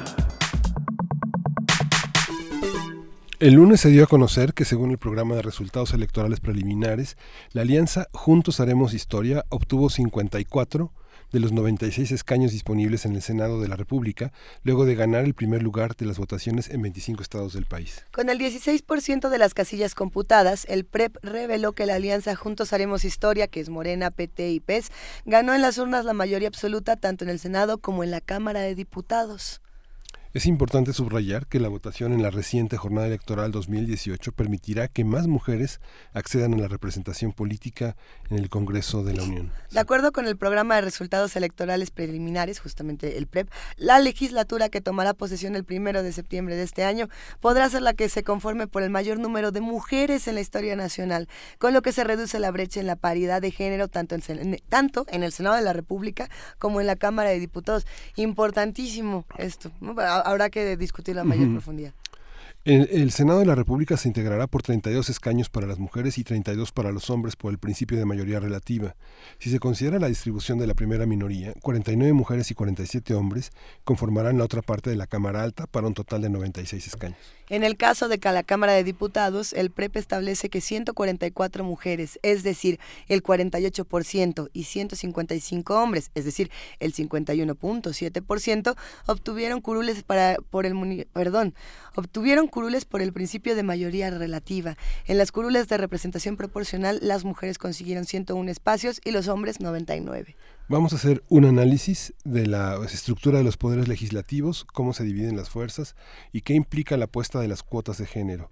Eh, nos acompaña el doctor Álvaro Arreola, él es investigador del Instituto de Investigaciones Sociales y durante mucho tiempo ha, ha, hecho un seguimiento puntual de varios procesos electorales en México. ¿Cómo estás Álvaro? Buenos días. Hola, ¿cómo están? Luisa, Juana Inés, Miguel Ángel, buenos días. Estamos contentos de escucharte y de poder platicar contigo esta mañana y sobre todo por un tema tan interesante como este de, de pues, ¿qué pasó con el Congreso? Cuéntanos un poco. Bueno, en primer lugar creo que sí habría que subrayar de entrada que la democracia en cualquier espacio territorial de nuestro mundo, en el caso mexicano, no puede no, no no podía entenderse no puede entenderse sino como un proceso creciente de participación de la población ciudadana en las decisiones políticas. Tenemos una una elección en donde participó el 63%, que es algo inédito en los últimos al menos en el siglo XXI cuando hay un ejercicio de pluralidad y creo que esto es una forma parte del análisis sí en nuestra democracia mexicana o en más que nada en el Estado mexicano siempre se preocupó y lo, y lo han discutido ustedes mucho en el programa. Hemos señalado a todas las carencias que existen por el lado de la antidemocracia, pero creo que en, en, en este momento no podíamos entender la integración del Congreso si no reflexionamos sobre ese proceso creciente de participación, como lo digo. No solamente en las, en las decisiones políticas, que tiene que ver con las los representantes que toman dentro del marco jurídico que tenemos como actos de gobierno, sino también todas las decisiones que tienen que impactarse por esta nueva participación en el terreno administrativo como legislativo y, y en toda la vida cotidiana. Creo que la, la, la ampliación, hay que decirlo así, la ampliación de la democracia en México implica hoy día que lo mismo deben cumplirse las leyes en materia electoral que la búsqueda de extender las posibilidades participativas a través de, de, otros medios. Y yo creo que en este caso, por ejemplo, debemos incluir las futuras o próximas reformas legislativas que debemos de recordarlo y la, la historia nos permite señalar lo siguiente las reformas legislativas son mecanismos poco o nada ensayados en la historia mexicana, en la historia política mexicana. Por eso la relevancia que tiene, más que platicar de quién fue el triunfador de la elección presidencial, creo que precisamente el éxito de la nueva participación y de este nuevo proceso democrático mexicano tiene que ver con la integración del Congreso, tanto en la Cámara de Senadores como en la Cámara de Diputados. Es algo verdaderamente transformador al, al, al viendo nada más los resultados y empiezo por ejemplo con el caso de de las mujeres. Lo habíamos discutido ya desde hace varios meses, que si algo iba a ser histórico era precisamente la integración del poder legislativo, que el Senado y la Cámara de Diputados sea casi a la par mujeres y hombres, me permite a mí considerar que es algo inédito en el mundo entero. Y creo que en nuestro país tendríamos que valorar mucho el significado que tiene, por ejemplo, que desde el año 2000, nada más pensando, del año 2000 al 2018, la integración de las legislaturas pasó su integración de 115, por ejemplo, del año 2000, 2003, a las 246 que van a existir ahora, con una diferencia solamente de 8 el 1.6% respecto a los hombres. Esto es verdaderamente fabuloso. Pensemos solamente del 23% que integraban las mujeres la legislatura en el año 2000, pasamos al 49.2%. Esto es bastante significativo, sobre todo en lo que tendríamos que estar recordando, ¿sí? Las reformas legislativas que se anuncian, o al menos las reformas políticas que se están proponiendo en los diferentes discursos de, de, Andrés Manuel López Obrador, tienen que ver sobre todo con el sentir y con el espíritu que las mujeres siempre han buscado proteger la, educación, a, los, a las pensiones, el trabajo. Creo que aquí van a contar con el 50% de, la, de los integrantes del Senado y de la Cámara de Diputados para que una iniciativa de estas inmediatamente pase. Creo que va a ser aquí complicado a veces pensar en términos partidistas, sobre todo porque también la integración de las, del, del Congreso mm, nos va a llevar a un escenario completamente diferente en cuanto a las posibilidades que antes se enmarcaban en algún partido político. La historia del, Poder Legislativo mexicano es una historia oscura, gris, en donde una sola fuerza política hasta, hasta la década de los noventas decidía todo. Y los últimos seis años, ¿qué es lo que tenemos? Una una sola fuerza política integrada por PRI, PAN y PRD decidieron todo lo que se hacía en el Congreso. Por lo tanto, esta nueva realidad es completamente diferente en la historia mexicana, pero sobre todo a la hora de volcarse en propuestas de reformas legislativas que tendrá que ser todo un escenario interesantísimo. Oye Álvaro, fíjate que bueno, estoy, este, pienso que bueno, es una, es una gran oportunidad para las mujeres, pero sobre todo para las mujeres de la ciudadanía, las mujeres organizadas en la sociedad, porque sabemos que en legislaciones anteriores muchas mujeres han sido un decorado para, para este que, que, que los eh, legisladores eh, hombres este, mueven para respetar las cuotas de género. Yo creo que será una gran oportunidad para pensar desde la sociedad, desde la ciudadanía, desde las organizaciones, los temas como el tema de la maternidad, el tema de, las, de, la, de la asistencia infantil, el tema de los cuidados a personas mayores, el tema del empleo, el tema de los salarios. O sea, digamos, hay muchas, muchos temas en la agenda de las mujeres dedicados este, eh, que son propiamente, que no son partidistas, que son parte de un sentir social, digamos, que es un país de, ya no de madres solteras, sino de mujeres solas que mantienen a sus hijos solas con un empleo precario, con guarderías este, muy, muy, muy difíciles de acceder a ellas. Sí, yo creo que, que, atienden a sus adultos mayores que tienen no, tienen las prestaciones suficientes, ¿no? Sí, Miguel Ángel, yo creo que en este sentido la presencia la presencia del 50% de las mujeres en el Congreso mexicano, Senado y, y diputados no solamente van a enmarcarse dentro de estos temas que tú estás señalando, pero yo creo que van a ir mucho más allá. Yo creo que hay tenemos la posibilidad la posibilidad desde el poder legislativo de, de democratizar la justicia, de democratizar los medios de comunicación, de democratizar la cultura.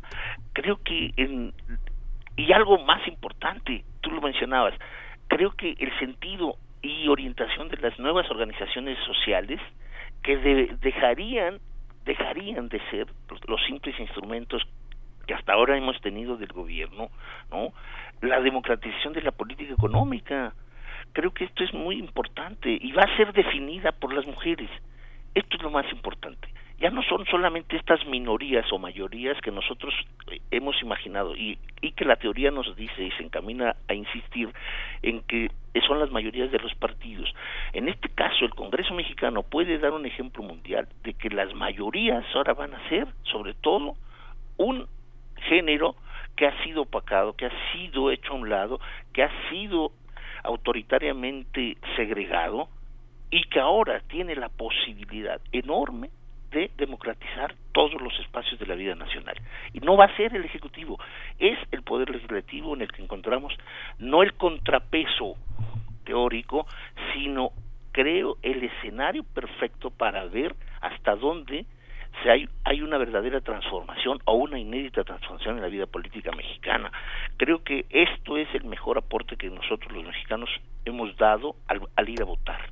Creo que esto es muy, muy importante. Hasta ahora no hemos no, no hemos valorado con suficiencia la nueva composición de la Cámara, pero creo que los temas que van a ser arropados por los legisladores van a tener en las mujeres sus mejores defensoras.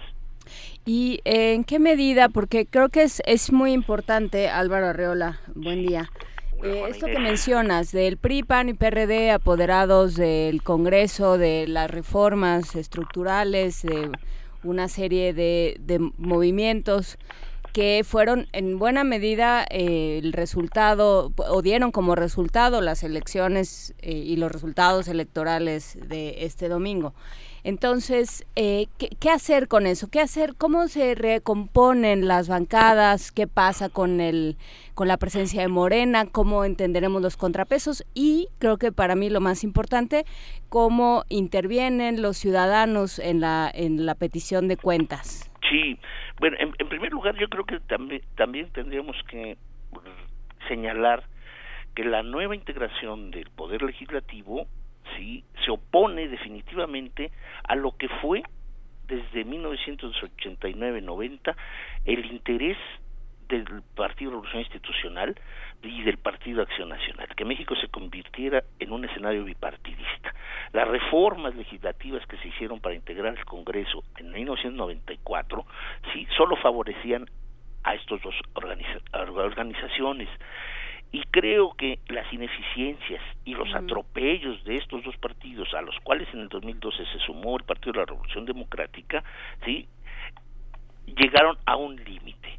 Creo que la voluntad de contar con un gobierno que funcione con nuevos marcos legales, este es el nuevo escenario que tiene el Congreso. no, ah, particularmente la vida de los, del Congreso no se refleja necesariamente en escenarios que, que contrasten posiciones político-partidistas. Este ha sido la ausencia permanente en el Poder Legislativo mexicano. Creo que por primera vez tenemos la posibilidad de ver un PRI verdadero, un PRI como partido político, un PAN como partido político, desde la oposición frente a una nueva organización política, ¿sí? al que todo el mundo desdeña diciéndole que es un movimiento más que un partido político. Yo creo que estamos equivocados, es una organización. bueno, yo creo que ahorita esa, esa descalificación sale, sale sobrando, ¿no? Sí, yo estoy de acuerdo. Entonces, tener la mayoría como coalición legislativa, sobre todo porque recordemos que el PES puede perder su registro, y tendrá el recurso, sobre todo, de tener un número muy alto de diputados, que en este caso 58, imagínense, mucho más que, lo que tiene el PRI. Entonces, la coalición legislativa de, de Juntos Haremos Historia, sí, creo que va a determinar el futuro de todas las cosas. Va a ser un grupo, un grupo mayoritario que no va a tener muchas necesidades de buscar a las oposiciones. Yo creo que son eh, encontraremos un poder legislativo en donde tanto PRI como PAN tendrán que buscar la coincidencia de posiciones con el grupo mayoritario y lo van a tener que hacer todos. Yo no veo a los 23 diputados del Partido de la Revolución Democrática oponerse a la propuesta que, que, haga el grupo mayoritario encabezado por Morena. Ahí va a ser muy fácil conseguir los 333, los 300 los 366 diputados necesarios para hacer hasta una reforma constitucional. No va a ser nada difícil y creo que aquí es donde las verdaderas fuerzas o la renovación del sistema partidario tendrá que apuntalarse y renovarse. Recordemos una cosa muy importante que beneficia al Congreso y que beneficia a un futuro sistema de partidos. Andrés Manuel López Obrador señaló que va a recuperar la reforma o una reforma legal en el sentido del siglo XIX, en donde se le imputaba por delito electoral a los poderes ejecutivos legislativos si se inmiscuían en asuntos electorales. Creo que esto va a ser muy importante, sobre todo porque veremos a partir de las próximas elecciones federales del 2021, ¿sí? la imposibilidad de los poderes federales organizados de penetrar en una elección. Me creo que aquí es donde va a dar un aliento muy fuerte a, la vida de los partidos.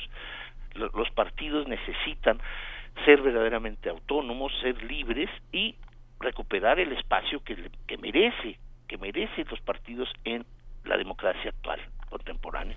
Y a todo esto, querido Álvaro, ¿dónde quedó el pez? Digo, si es que va a quedar algo del pez el, de, el encuentro social. Así es. Eh, bueno, encuentro social, el encuentro social no tendrá un organismo, una caja, eh, una casa en la cual pueda este, reunirse y, y, platicar. Yo creo que lo único que les queda a ellos es integrarse al grupo Morena. Creo que es el compromiso político que, tuvieron sus dirigentes. No les queda otra. Digo, porque finalmente. O sea que sí se van a integrar aunque pierdan todo lo demás. Sí, pues seguro sí, porque el, pragmatismo, el pragmatismo político es el que los ha conducido hasta la coalición. Sí, no hay y, creo que cumplen más que satisfactoriamente con el hecho de tener 58 diputados. Ellos tienen toda la posibilidad de, formarse, no como, como, un partido, sino como una, un, recuerden ustedes, en, el Poder Legislativo se integran los organismos con un número determinado de diputados, se necesitan cinco para crear una sólida defensa parlamentaria. Entonces el, el PES tiene 58, va a ser va a ser eso, pero creo que veo más lo veo más integrado ¿sí? con las decisiones que se sugieran desde Morena. Sí, a pesar de, digamos, todas las objeciones que tuvo el PES en la, en la, en la adhesión a, a Morena por digamos por su conservadurismo y por no formar parte como de los principios que regían al, partido. Y bueno lo que comentaba sobre esta cuestión de que por ley por el artículo 135 con el con 17 con 17 eh, congresos locales a favor ya puedes modificar la constitución ¿no? Sí, va a tener muy fácilmente, tiene la mayoría la mayoría, simplemente la mayoría, tiene, tener 310, 312 diputados es enorme. Le faltarían solamente otros 25 para hacer una reforma constitucional. Y esto está representado por el número de diputados o, de Movimiento Ciudadano o del Partido de la Revolución Democrática, que el Partido de la Revolución Democrática lo único que ya le queda es integrarse completamente a Morena, no tiene otra posibilidad. Su futuro es desaparecer. Creo que lo único que le queda es integrarse como cuerpo legislativo y entonces se tendría la mayoría absoluta en el caso de las cámaras igualmente en el Senado. Y los congresos locales hasta ahora tienen más o menos como 12, 13 13 congresos locales de mayoría morena. No, no, no, le ves futuro al PRD como así lo ves como para que se integre a Morena. No, sí, se tiene que integrar o sea, la izquierda, la izquierda tendría que ser monolítica, no hay una oposición como un diálogo entre la izquierda. Yo creo que tendríamos que dejar usar el término izquierda de manera así tan, general, ¿no? General, porque yo creo que eh, tanto Morena como el PRD de pronto situarlos a la izquierda de manera tan absoluta. Morena y el PRD no tienen nada que ver últimamente. Eh, evidentemente. Entonces yo creo que eh, habrá que plantear, replantearnos el mismo término de izquierda, ¿no, no Álvaro? Miren, yo creo que si recordemos una cosa por parte de la izquierda. La izquierda, la izquierda mexicana, la izquierda mexicana nunca, nunca quiso discutir y nunca se planteó las cuestiones de democracia electoral. Creo que la única, la única organización de izquierda en esta historia de 100 años que se planteó definitivamente participar y jugando electoralmente es Morena. El Partido de la Revolución Democrática nace de un desencuentro de organizaciones internas dentro del Partido Revolución Institucional, del PSUN, etcétera, etcétera. Pero creo que la historia de la izquierda mexicana en la cuestión electoral siempre ha sido reticente. Y sin duda, y sin duda por eso está pagando los costos. Yo creo que aquí es un problema enorme de que si los verdaderos valores de la izquierda tendrían que volverse a poner del lado de la justicia, de la libertad, bueno, es el momento claro y preciso de que si pues del Partido de la Revolución Democrática, eh, después del pacto, después del pacto que tuvo en el 2012, no le queda más que hacerse el harakiri, no hay ningún problema creo que políticamente lo único que el único que el único recurso que les queda y son expertos Jesús Ortega y compañía es hacerse el jaraquí. Sí. Okay, hay, hay, una cosa, hay una cosa, digo, hay una novela en los años 40 que yo creo que valdría la pena releer que se llama Los errores de José Revueltas, porque muestra cómo la, izquierda fagocita a, sus propios disidentes al interior de la izquierda. O sea, hay una parte en la que yo creo que el desafío es no construir, como señala Juan Inés, no construir una, una visión de la izquierda este monolítica. Yo creo que en ese momento tal vez tendríamos que admitir que hay varias izquierdas y no dar por muerto al PRD y a otras organizaciones que puedan surgir con una vocación social y participativa de otro, de otro signo, ¿no? Yo creo que eso es lo que tenemos que alimentar con esta nueva integración del Congreso y, y la llegada de Andrés Manuel Observador a la presidencia. Creo que los escenarios, los escenarios, Miguel Ángel, se, se abren completamente para hacer profundas transformaciones y, volver a insistir en nuevos modelos, nuevos modelos de organización social, nuevos modelos de presentación y participación política, ¿sí? Porque es lo que venimos arrastrando desde hace 30 años, un deseo enorme de de tener una cultura política dominante que nos atosigó y que nos anuló completamente. Y yo creo que en ese sentido tenemos, tenemos la posibilidad de anular ese autoritarismo a la mexicana, paternalista, conciliador, pero que muy raras veces admitió la disidencia. Y yo creo que en este sentido podemos hoy sí encontrar un escenario en donde se aliente la disidencia organizada real y creo que quien mejor puede hacerlo son los grupos de izquierda. Sí, y así como hacemos una recapitulación de los hombres y mujeres que han hecho posible los cambios, también hay que hacer una recapitulación y un mea culpa, este, digamos, de todas las, eh, de, todos los autoritarismos de la izquierda y todas las corrientes que, que, han desaparecido también en esa vocación de pensamiento único. Yo creo que es un desafío también, este, no, no, no, no permitir que el pensamiento único sea dueño de una manera de pensar el país, ¿no? Sí, no, yo creo que tú, lo decías, a mí me parece que es necesario volver a leer a Revueltas. ¿no? Yo creo que Revueltas es muy significativo para reaprender la cultura política opositora, disidente, seria, crítica, permanente. Yo creo que Revueltas es el mejor ejemplo. No lo es Lombardo, sí lo es Revueltas y después de, después de ellos nada. Creo que hay una serie de vocaciones intelectuales maravillosas que sería cansado dar los nombres, pero creo que recuperan ese espíritu de revueltas en los en el 68 y después en los 90. Me parece que es significativa la presencia de la izquierda y que debe volver a volcarse en una nueva propuesta desde esa posición, ¿no? Desde la justicia, desde la libertad, desde la autonomía. Creo que merecemos tener y contar con una organización respetable. Lo merecemos, lo merecemos, porque la derecha no ha funcionado en los últimos 60 años.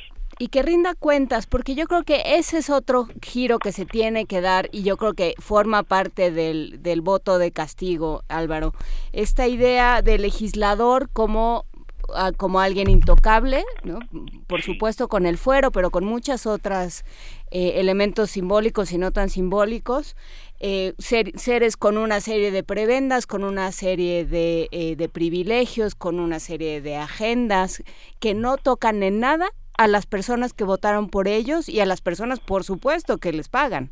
Entonces, creo que ahí se tiene que dar, se tiene que abrir un diálogo y se tiene que exigir por parte de los ciudadanos se tienen que exigir canales para que existan esos diálogos y se y tengan una noción más clara de qué hacen ahí, quién los puso, a quién le deben cuentas y mucho más allá de los partidos, lo que sea que eso signifique en este instante, y de sus propias filiaciones y lealtades.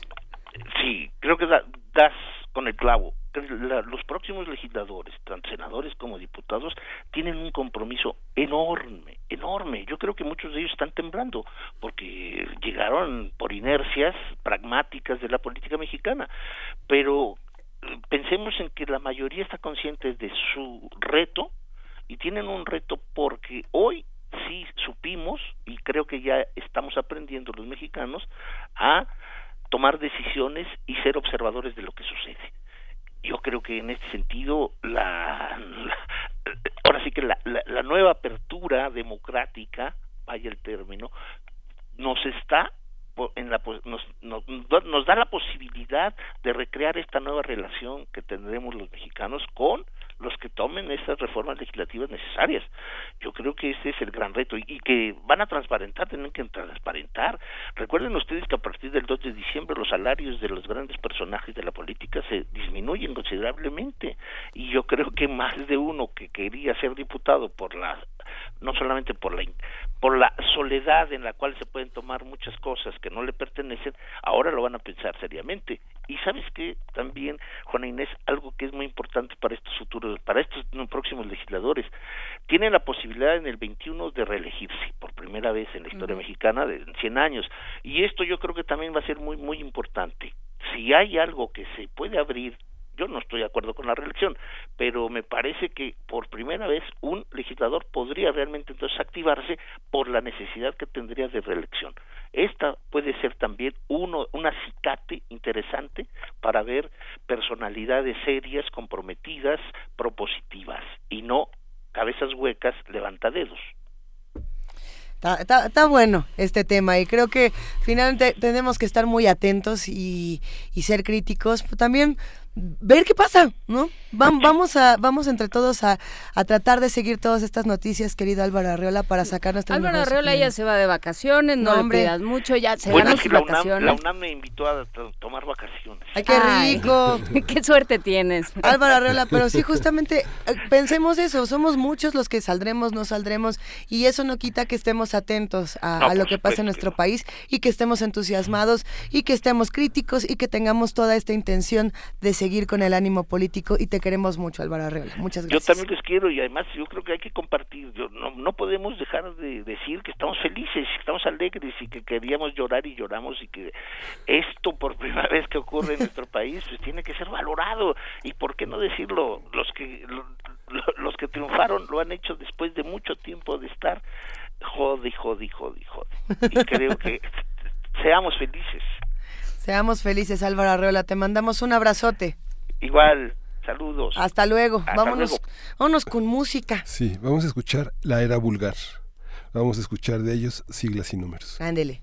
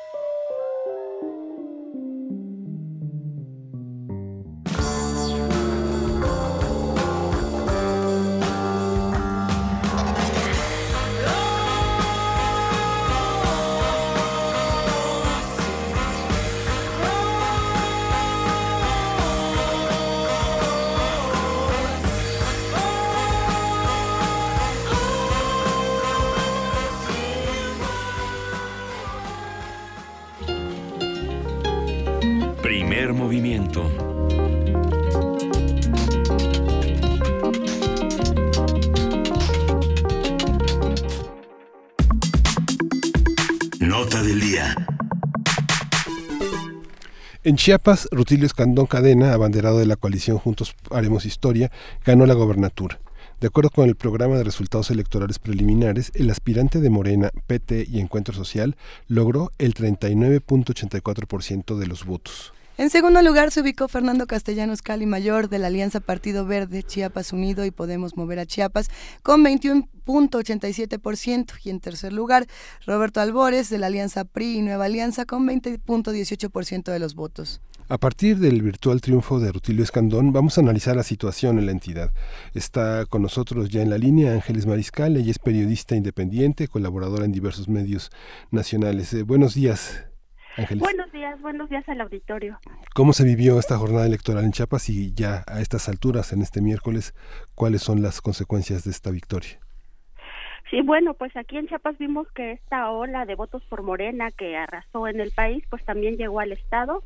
Morena se posicionó como primera fuerza política en Chiapas y pasó de tener solo una alcaldía a ganar 27 presidencias municipales, y constituirse como el partido con la primer mayoría en el Congreso local. Este triunfo de, del Morena y la caída del PRI en Chiapas puede medirse en el resultado de San Juan Champlés, que es un municipio considerado bastión o era considerado bastión y por lo del poder PRI aquí en Chiapas y en las zonas indígenas, por ejemplo, José Antonio Vida abrió campaña este, precisamente en este municipio, San Juan Chamula, Ángeles, en la zona alto. Ángeles, permíteme interrumpirte un momento porque estamos teniendo muchos problemas con la comunicación. Vamos a retomar la llamada en 30 segundos más justamente para seguir hablando de lo que ocurrió en los últimos días en Chiapas. Un proceso electoral interesante, Miguel Ángel, que, que nos ha dejado con preguntas, con, con muchas sorpresas también, ¿no? Eh, viniendo de, de, un espacio donde pues teníamos... Eh, el Partido Verde, muy muy situado, en, fin, cuéntanos. Y sí, ya, ya está, ya está la línea Ángeles. Ángeles, te retomamos, buenos días. Sí, buenos días. Eh, les mencionaba que aquí el partido Morena se constituyó como la primera fuerza política y pasó de tener una alcaldía, de tener gobernada solo una alcaldía, a tener ahorita ya el gane en 27 presidencias municipales y constituirse como el partido con la primer mayoría en el Congreso local. Y bueno, el triunfo de este partido y la caída del revolucionario institucional puede medirse en los resultados de San Juan Chamula. Este es un municipio que era considerado el bastión y símbolo del poderío del PRI en Chiapas y en las zonas indígenas. Incluso José Antonio Mira abrió campaña precisamente en este municipio ubicado en la zona altos de Chiapas. Bueno, en este municipio ganó el candidato de Morena, un indígena llamado Ponciano Gómez Gómez. El triunfo pues más importante, además de este que es simbólico, fue el del gobernador Rutilio Escandón Cadena, quien logró obtener eh, 21, 18 puntos porcentuales arriba de su más cercano contrincante, el candidato del Partido Verde, y el PRI pues definitivamente pasó a ser la tercera fuerza política aquí en la entidad. ¿Qué pasa con el eh, con el Partido Verde? Perdóname que te detenga un momento, Ángeles, pero llama mucho la atención. Eh, el porcentaje de votos para el Verde es importante a pesar, digamos, de, la gran sorpresa que nos llevamos con Morena. Sí, así es, pero bueno, hay que considerar que aquí el Partido Verde era la primera fuerza política, el gobernador Manuel Velasco Cuello es militante de este partido. Así es. Y bueno, en este caso lo que pasó es que pactó con el con Morena, pactó con Morena, ellos incluso llamaban a hacer el voto cruzado eh, a nivel estatal por los partidos de por los candidatos de su partido, pero a nivel nacional por Andrés Manuel López Obrador, ¿no? Entonces lo que se observó aquí es que ante este eh, bueno, esta prevalencia que había en, en el sentir hacia Morena, esta prevalencia positiva hacia Morena, pues lo que hizo el Partido Verde fue solo ganar algunos espacios sin dejar de tener esta alianza de facto que hizo con Morena. Venga. Esta parte, bueno, Manuel Velasco va a quedar en el Senado digamos esta esta esta, esta, esta, esta, alianza esta alianza con, con Morena ¿en, qué consistió Ángeles digamos hubo una una verdadera dificultad hacia el último tramo de su gobierno de, de, gobernar de Manuel Velasco no hubo muchas dificultades y sobre todo este la cantidad de errores de comunicación que se cometieron con el tema de los damnificados bueno, aquí en, eh, aquí el Partido Verde Ecologista de México iba en alianza con el PRI, sin embargo era una alianza que estaba sostenida solo con pinzas porque el Partido Verde quería imponer a obtener a su candidato a la gubernatura en esta alianza que prevaleciera su candidato. Al no lograrlo intentan romper con el PRI, su dirigencia nacional no se los permite y entonces un grupo de, de políticos ligados al gobernador se eh, acuerda con Morena ganar algunas candidaturas, entre ellos, por ejemplo, pues ya el, su exsecretario de gobierno, Eduardo Ramírez, y otra persona ligada a él es Cecil de León, ganaron a través de, de, Morena las senadorías, es decir, son los dos senadores, pero en realidad pues son personas cercanas, muy cercanas al gobernador y eran militantes del Partido Verde. Es en ese sentido que, que se dio esta, digamos, esta ruptura primero con el PRI, después esta alianza con el Partido Verde. Lo mismo sucedió en muchas de las candidaturas de Morena. En realidad son personas ligadas pues a, a esta, a esta estructura de, del Partido Verde aquí en el Estado. Qué difícil el tema, el tema con Chiapas y qué interesante la reconfiguración. Eh, ¿Qué pasa? ¿Dónde se queda el PRI en todo, en todo este andamiaje? Pues el PRI se va a la tercera fuerza. Sin embargo, sigue teniendo, este, pues el gana hasta el momento en 28 alcaldías. Es, eh, pues, un partido que sí se esperaba un poco más de él. Sin embargo, pues ya su candidato Roberto Albores reconoció esta situación y reconoció que en este caso, pues Rutilio Escandón es el, el candidato ganador. Y bueno, pues también les quiero comentar que esta, este, esta elección no se dio sin incidentes violentos realmente por conflictos electorales. Al momento han sido asesinadas cuatro personas. El lunes un grupo irrumpió en el Consejo Municipal del Instituto de Elecciones y Participación Ciudadana de Cozocuautla, es un municipio aquí pegado a la capital del estado, y en medio de la disputa de presuntos militantes del PRD y Movimiento Ciudadano, dos personas fueron asesinadas. En Tapilula, otro municipio ubicado más al norte del estado, pues personas que portaban alto, eh, armas de alto calibre, metralletas, incendiaron autos y dispararon contra sus opositores y bueno, la Secretaría de Gobierno ahí dio a conocer que durante estos hechos una persona murió otra situación que ha estado sobresaliendo es lo que sucede en el municipio de La Concordia, en el centro del estado. Ahí también se han enfrentado con armas de fuego eh, y en este caso, pues los enfrentamientos fueron desde semanas antes de que se dieran los comicios. Y aquí pues, las personas acusan muy directamente al dirigente de un partido local que se llama Chiapas Unido, quien por cierto su hijo Miguel Ángel Córdoba García pues ganó la presidencia municipal y bueno las diferencias las diferencias entre partidos también provocaron pues que otra persona muriera por ejemplo en el municipio de Venustiano Carranza. En este caso un militante de Morena increpó al, al representante del Partido Verde de una casilla y este pues también le disparó. Con esto sumaron cuatro personas fallecidas. Y durante las últimas horas se han incrementado estos actos de violencia en donde pues te acabo de comentar que al menos en unos 12 municipios estos conflictos electorales violentos han intentado pues dirimirse a través de las armas, lo cual eh, crea una situación tensa aquí en el Estado en este momento. Te voy a hacer una pregunta, Ángeles, que es una pregunta extraña, ¿no? Digamos, a ver, extraño. Eh, sí, ¿quiénes, ¿quiénes de las personas elegidas no tenían permiso para contender y para ser elegidas? ¿Quiénes?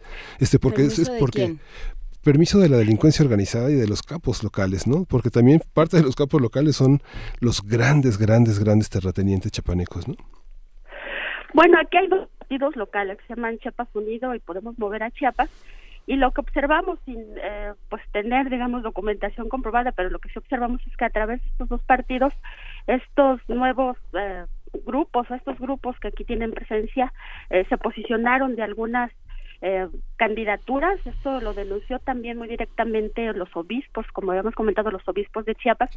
Ellos señalaron que los testimonios indicaban que esta delincuencia organizada se estaba posicionando de algunas candidaturas que las estaba imponiendo. Se vio principalmente en estos dos partidos, pero también se hay testimonios de que en otros, como Morena incluso, también están involucrados este tipo de personajes. Y bueno, eh, pues habrá que esperar a ver cómo se cómo actúan, cómo se reconfiguran estos poderes fácticos también aquí en el Estado. Pues sí, llegamos al final de esta conversación, Ángeles, una, una reflexión final para darle seguimiento a este tema.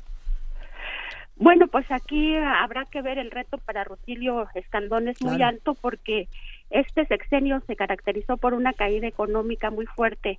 Aquí en Chiapas hubo un decrecimiento económico sostenido un decrecimiento, mencionaba la Organización México como vamos del 0.2%, también aumentaron los pobres, aumentó el número de población en condición de pobreza, muchos de pobreza extrema, aumentó dos puntos porcentuales y bueno, esto se traduce aquí en el estado en 178 mil nuevos pobres y esto pues pone un reto muy grande a quien eh, quedó ahorita a, a cargo, quien quedará a cargo del gobierno de Chiapas.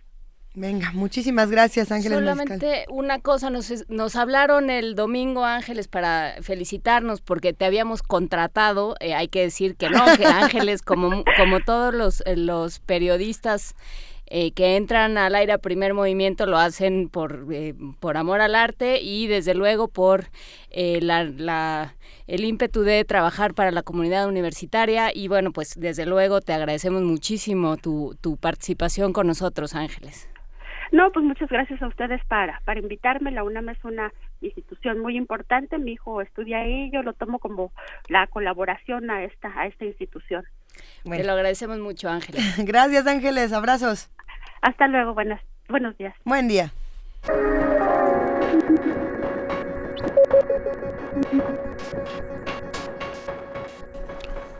En Puebla, al finalizar el programa de resultados electorales preliminares y con el 98.13% de las actas capturadas, Marta Erika Alonso Hidalgo, candidata de la coalición por Puebla al frente, obtuvo 38.04% de los votos emitidos el pasado domingo. Es decir, la esposa del exgobernador Rafael Moreno Valle obtuvo 950.686 sufragios. En segundo lugar se ubica Luis Miguel Barbosa Huerta, candidato de la coalición Juntos Haremos Historia, con 34.22%, es decir, 861.501 votos. El senador con licencia denunció fraude electoral y exigió el recuento de votos casilla por casilla. Cabe señalar que durante la jornada electoral del primero de julio se registró el robo de 70 paquetes electorales, algunos de ellos cometidos por hombres armados, mientras que el día de ayer simpatizantes y candidatos de Morena irrumpieron en las instalaciones de un en la ciudad de Puebla, donde provocaron daños y se enfrentaron con presuntos mapaches electorales a favor de la candidata de la coalición por Puebla al frente. Hay que estudiar esta, esta noticia con mucho cuidado porque, bueno, la violencia de cualquier tipo, partidos aparte, eh, debe ser condenada y no debe de verse como, bueno, pues es la consecuencia a, lo que era lo que tenía que pasar si se hace un fraude o no. Eso no debe de ocurrir, como tampoco debe de ocurrir un fraude electoral en esta región. Así que vamos a ver paso a paso qué fue lo que sucedió y para ello nos acompaña Aranzazú la reportera en el portal Lado B de Puebla y de Animal Político. Aranzazú, buenos días, ¿cómo estás? ¿Qué tal? Muy buenos días, eh, un saludo y qué gusto estar aquí nuevamente platicando con ustedes. Y pues contarles que ayer se vivió mucha tensión aquí en, la ciudad de Puebla y bueno, las cosas siguen bastante tensas y un tanto inciertas. En general, eh, Morena había anunciado una posible, bueno, posible impugnación, aunque no lo había definido todavía, y dijo que interpondría acciones legales por la violencia que se desató el día domingo durante las votaciones. Eh, mm, para que recordemos, hubo al menos 18 ataques registrados, eh, balaceras, una persona herida en la capital, dos personas asesinadas en la Sierra Norte, dos personas asesinadas en San Andrés Cholula, eh, hubo robo de urnas y, y, bueno, detuvieron a una camioneta eh, con personas armadas también que llevaba 12 urnas adentro con boletas. Entonces fue una jornada muy violenta, ante lo cual eh, Morena anunció que interpondría pues eh, acciones específicas. El equipo jurídico de la coalición Juntos Haremos Historia en Puebla lo encabeza Santiago Nieto y por su parte el PAN de una rueda de prensa también diciendo que pues que todo eh, estaba bien digamos que eh, pedía que se investigara los, los hechos violentos pero que ellos estaban confiados del triunfo de la candidata Marta Erika Alonso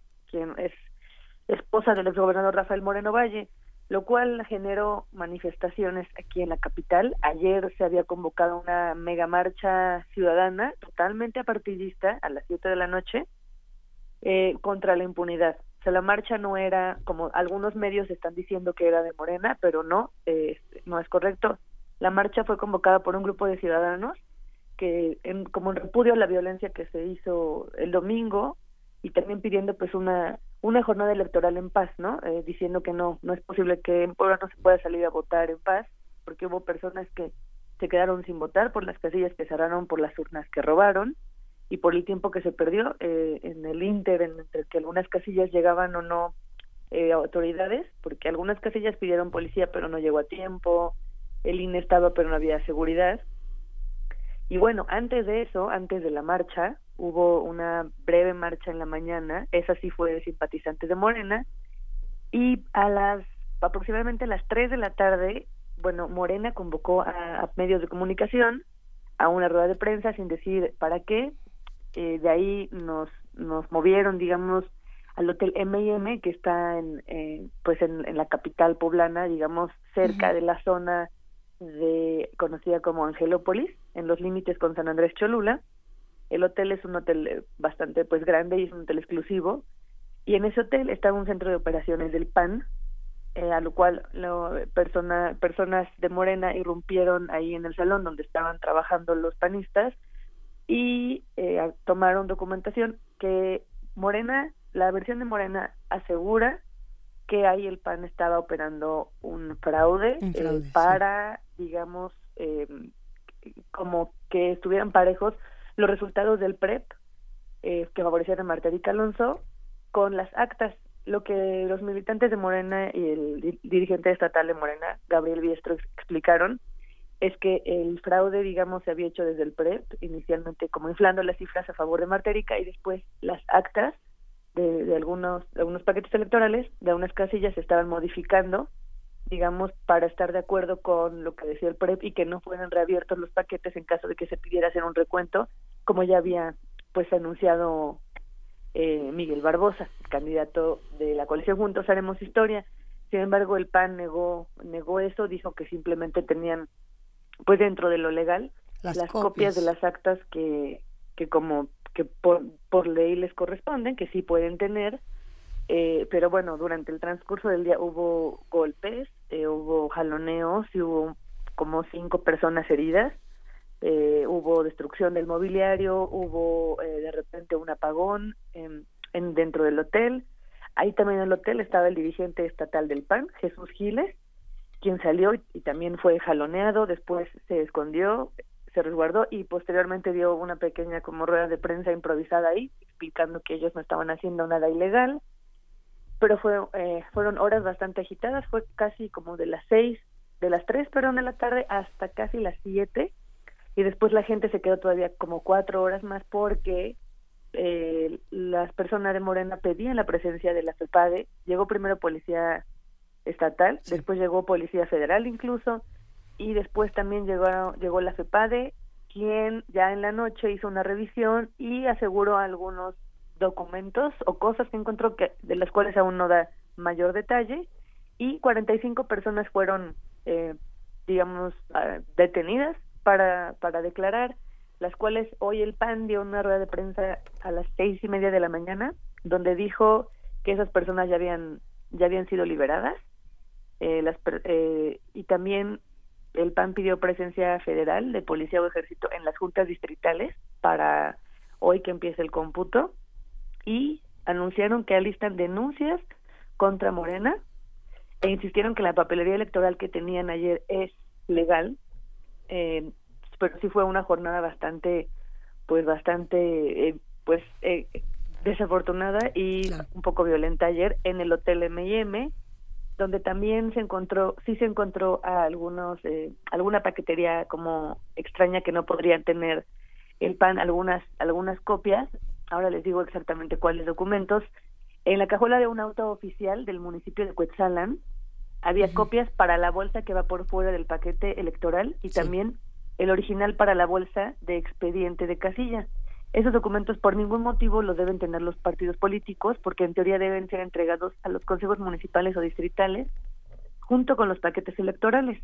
Y en la cajuela de ese auto también había listas nominales que aunque las tienen los partidos, también se deben regresar a la autoridad y no hay razón para que estén en manos de pues de los partidos, ¿no? Ni tampoco sábanas de resultados que fueron encontradas ayer mismo de igual manera había una caja en la cocina del hotel, que por cierto sufrió eh, un apagón de energía eléctrica durante varias horas. Había un olor a quemado, nadie sabe por qué ni se explicó qué se quemó. Claro.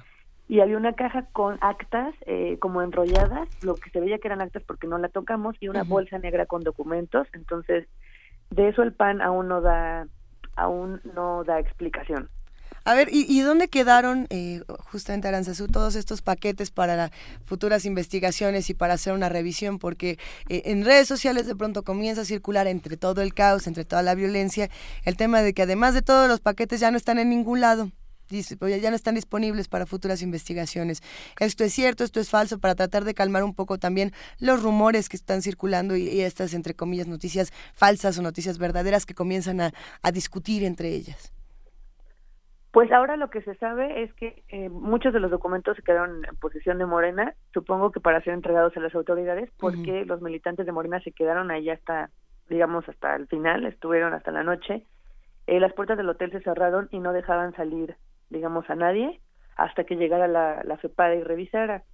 Entonces también la eh, parte de la, la FEPADA en, en Puebla, bueno, el enlace de comunicación, sí dijo que eh, se habían encontrado algunas cosas, o sea que la FIPADE había eh, este resguardado algunas cosas, pero aún no da mayor detalle, no han dado rueda de prensa, eh, ni la Fiscalía, ni la Procuraduría, digamos ninguna autoridad, ni electoral, ni judicial, se ha pronunciado con detalle al respecto.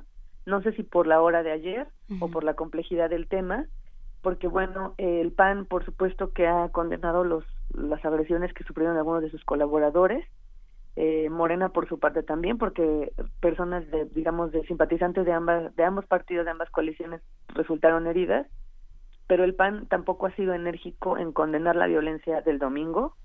Entonces eso también eh, ha hecho que algunas personas, digamos, se cuestionen, ¿no? Que por qué solamente condena lo que pasó ayer, pero no condenan lo que pasó durante el día de la votación, que eso impidió a la gente votar. Entonces, ha habido como un poco de silencio. Esperemos que durante las próximas horas haya mayor claridad, porque fueron 45 las personas eh, el día de ayer que fueron pues presentadas eh, y que testificaron y que supuestamente hoy ya eh, fueron fueron puestas en, libertad. ¿Y con qué nos vamos a quedar de todo esto? ¿A quién le va a tocar? ¿A quiénes les va a tocar encargarse de la resolución de este problema? ¿Nosotros qué tenemos que hacer como observadores y como críticos de estos procesos electorales?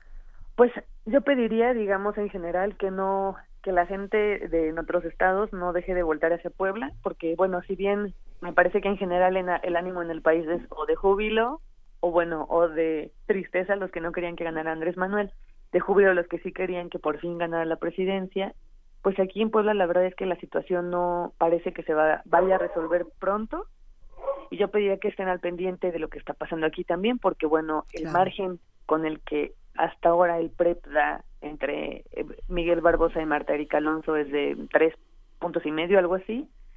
Eh, ambos equipos preparan acciones legales. La ciudadanía no quiere que haya fraude, pero lo que más lo que más quiere la mayor parte de la ciudadanía, me parece, es que no quieren que haya violencia y que pues no es posible que unas elecciones se hayan hecho de manera tan violenta y hasta la fecha lo que más está pesando es lo que pasó ayer que lo que pasó el domingo, ¿no? Y no, no se desestima lo que pasó ayer, por supuesto que todos condenan la violencia de cualquier parte, pero es una, es una situación que la ciudadanía pues debe estar al pendiente. Hoy que empiezan los cómputos, deben estar, pues digamos, dando seguimiento, que es lo que pasa, ya que también el PAN pidió presencia de, de seguridad federal en los distritos para los cómputos, así que habrá que estar muy atentos a que no surja violencia y a que, bueno, si se hace un recuento de votos, todo se haga dentro del marco legal y, pacíficamente y el resultado sea el que sea, que sea realmente el resultado que represente pues la, la digamos el ánimo del voto mayoría de la gente aquí en Puebla. Pues seguiremos platicando contigo una vez que se, que se establezcan ya los cómputos finales. Muchísimas gracias, Aranzazú, por platicar con nosotros desde Puebla. Un gran abrazo. Un abrazo, saludos. Hasta luego, Aranzazú Ayala, reportera en el portal Lado B de Puebla y en Animal Político. Y nos vamos a la tercera hora de primer movimiento. Primer movimiento. Hacemos comunidad.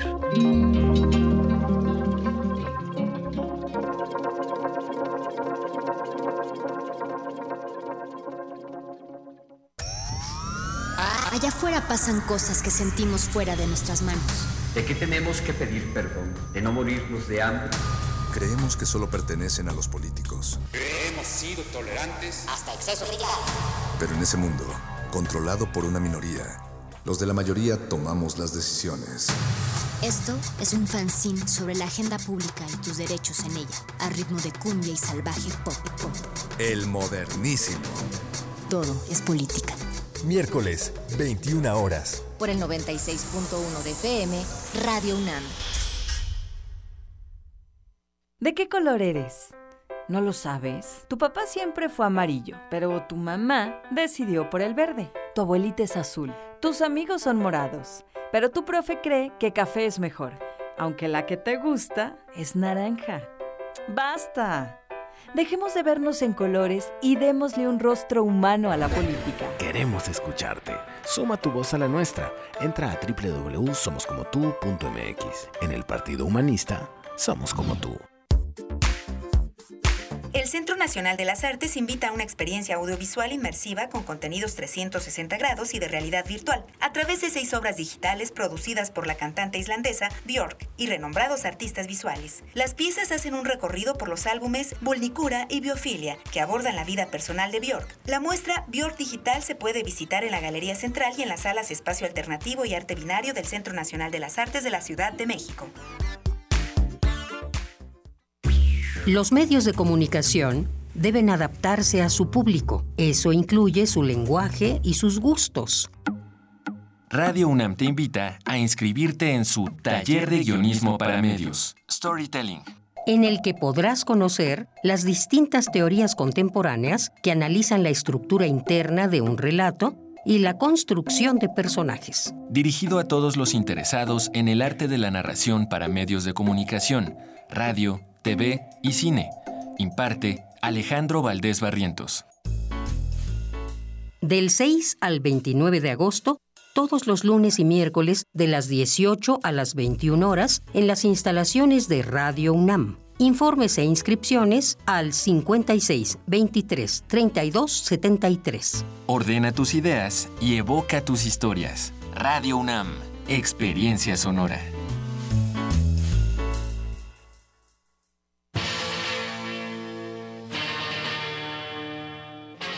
Después de 50 años, cuando despertamos, el rock seguía ahí. Como los dinosaurios que nunca existieron, dejó huellas de su paso por el mundo. El rock fue la música de la juventud de los años 60 y 70. Hoy la desenterramos para volver a vivirla, para emocionarnos con ella. Cuando el rock dominaba el mundo todos los viernes a las 18.45 horas, por el 96.1 de FM. Radio UNAM, Experiencia Sonora.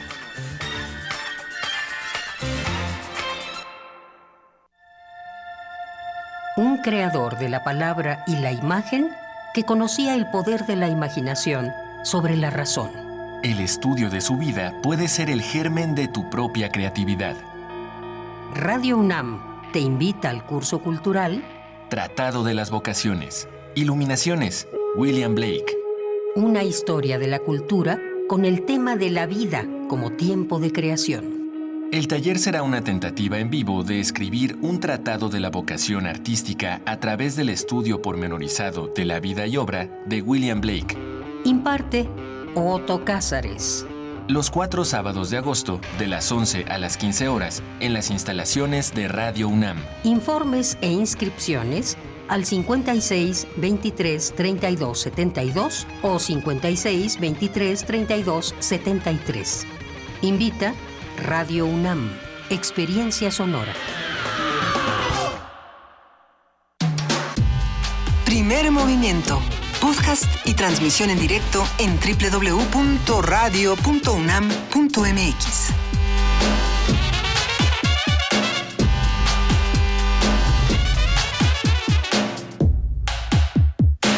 Son las 9 de la mañana con 4 minutos en este miércoles 4 de julio y seguimos en la tercera hora de primer movimiento, Luis Iglesias. Qué bien me caes, Miguel Ángel. Es que ya como no está TV UNAM, no pudieron ver lo que pasó, queridos amigos que hacen comunidad con nosotros. Me quité la playera del pijama. De verdad, estuvo bueno, estuvo bueno. Juana Inés de esa, ¿cómo ves esta segunda hora y entrando ya casi a la tercera? tercera. ah, bueno, ¿cómo vimos esta segunda? Fue, pues, fue una conversación interesante con Álvaro Arreola. Habrá que, que ver cómo se desarrolla el Congreso, que con qué expectativas llega, que es eso es enorme, ¿no? Con qué con qué expectativas llega este Congreso en términos de género, en términos de agenda, en términos de eh, de pues si habrán aprendido, qué se aprendió de esta elección, qué aprendieron los legisladores, qué aprendieron los partidos políticos. Creo que fue en buena medida hubo un voto de castigo a una a una forma de entender la política absolutamente desligada de los electores y creo que todavía nos falta por hacer ese análisis que, eh, que nos quedan a deber a los electores pensando en, en, los partidos tradicionales, pensando en el PRI, en el PAN, en el PRD, en qué medida pues nos traicionaron en muchos o, traicionaron a sus a sus electores de siempre, a sus bases, a sus cuadros con esta serie de alianzas muy contradictorias, en muchos casos. y muy difíciles de, aceptar, de digerir y de leer por parte del electorado. Todo eso sucede. Nos dice Mela Ceciguatl en, en Twitter que extraña vernos. En este momento, viéndonos como nos vemos, yo creo que está bien que te quedes con la idea que tengas de nosotros. Nos vemos bien guapos, nomás no lo van a ver. Ah, no, la verdad es que hoy sí, nos vemos un, poco cotochosos, dirían en mi casa. Hay algunos comentarios por acá, mandamos muchísimos abrazos y saludos a los que se integran a esta comunidad, a los nuevos radioescuchas y a los residentes. Eh, algo que, me llamó mucho la atención de esta conversación con Álvaro Arreola era el tema de la equidad y por ahí un comentario muy interesante que mandaba, si no me equivoco, fue Mayre Elizondo sobre lo criticadas que somos muchos y muchas por pedir equidad en, digamos, en la política, por pedirla en distintos espacios y hablando de otros espacios donde se pide equidad y han ocurrido controversias muy fuertes en los últimos años, pues está la ciencia, ¿no? Eh, nada más por dar el dato cultural que a uno lo pone muy feliz o muy triste, todo depende.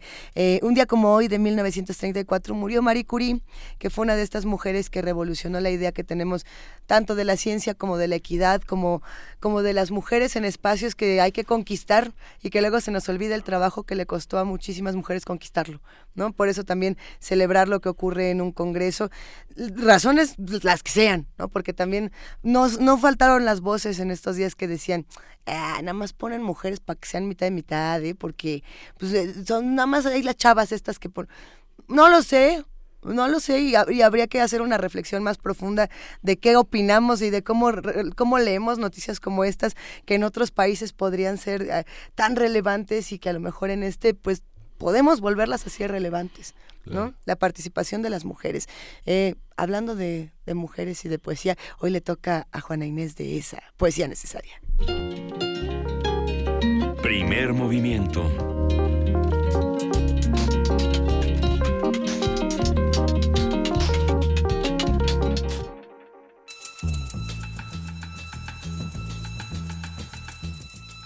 Es hora de poesía necesaria.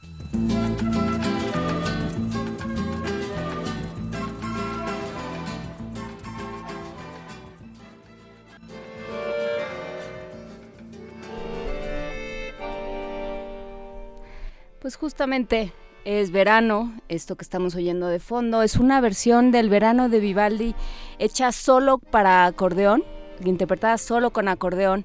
Y si recordamos nuestra conversación sobre acordeón de hace unas semanas, nos decía el maestro que el acordeón eh, sinfónico, el que se usa para concierto, no el, no el de banda, sino el de concierto, no el norteño, sino el, clásico. El otro. Tiene estas dos posibilidades de, por un lado, de un lado de la mano izquierda llevar la armonía y de la, mano derecha llevar la melodía. Y entonces eso permite que, eh, que con un solo instrumento, en el caso del acordeón, se organice toda esta, toda esta composición sinfónica. Entonces, lo que tendremos de fondo será eh, Alexander Hurstevich en la versión de El verano de Vivaldi en el acordeón y escucharemos la Oda al verano de Pablo Neruda.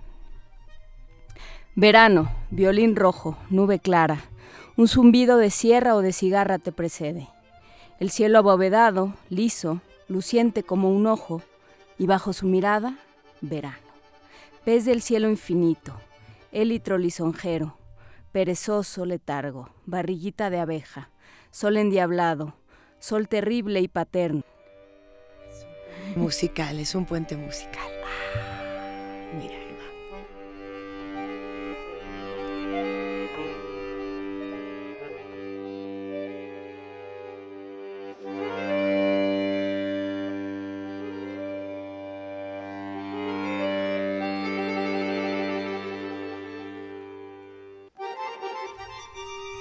El minero de azufre se llena, se llena de sudor amarillo. El aviador recorre rayo a rayo el sol celeste. Sudor negro resbala de la frente a los ojos en la mina de lota.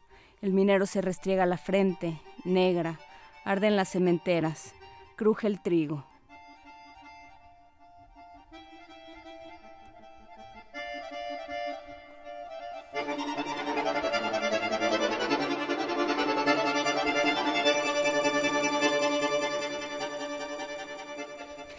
Endiablado, sol terrible y paterno, sudoroso como un buey trabajando. Sol seco en la cabeza como un inesperado garrotazo. Sol de la sed andando por la arena.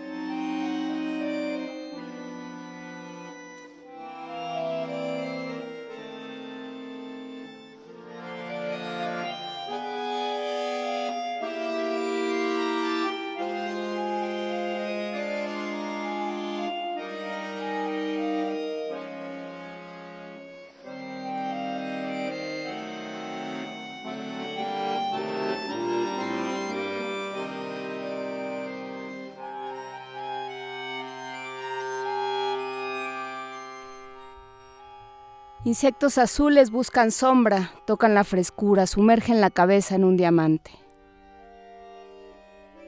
Oh verano abundante, carro de manzanas maduras, boca de fresa en la verdura, labios de ciruela salvaje, caminos de suave polvo. Encima del polvo, mediodía. Tambor de cobre rojo y en la tarde descansa el fuego, el aire hace bailar el trébol. Entra en la usina desierta, sube una estrella fresca por el cielo sombrío crepita sin quemarse la noche del verano.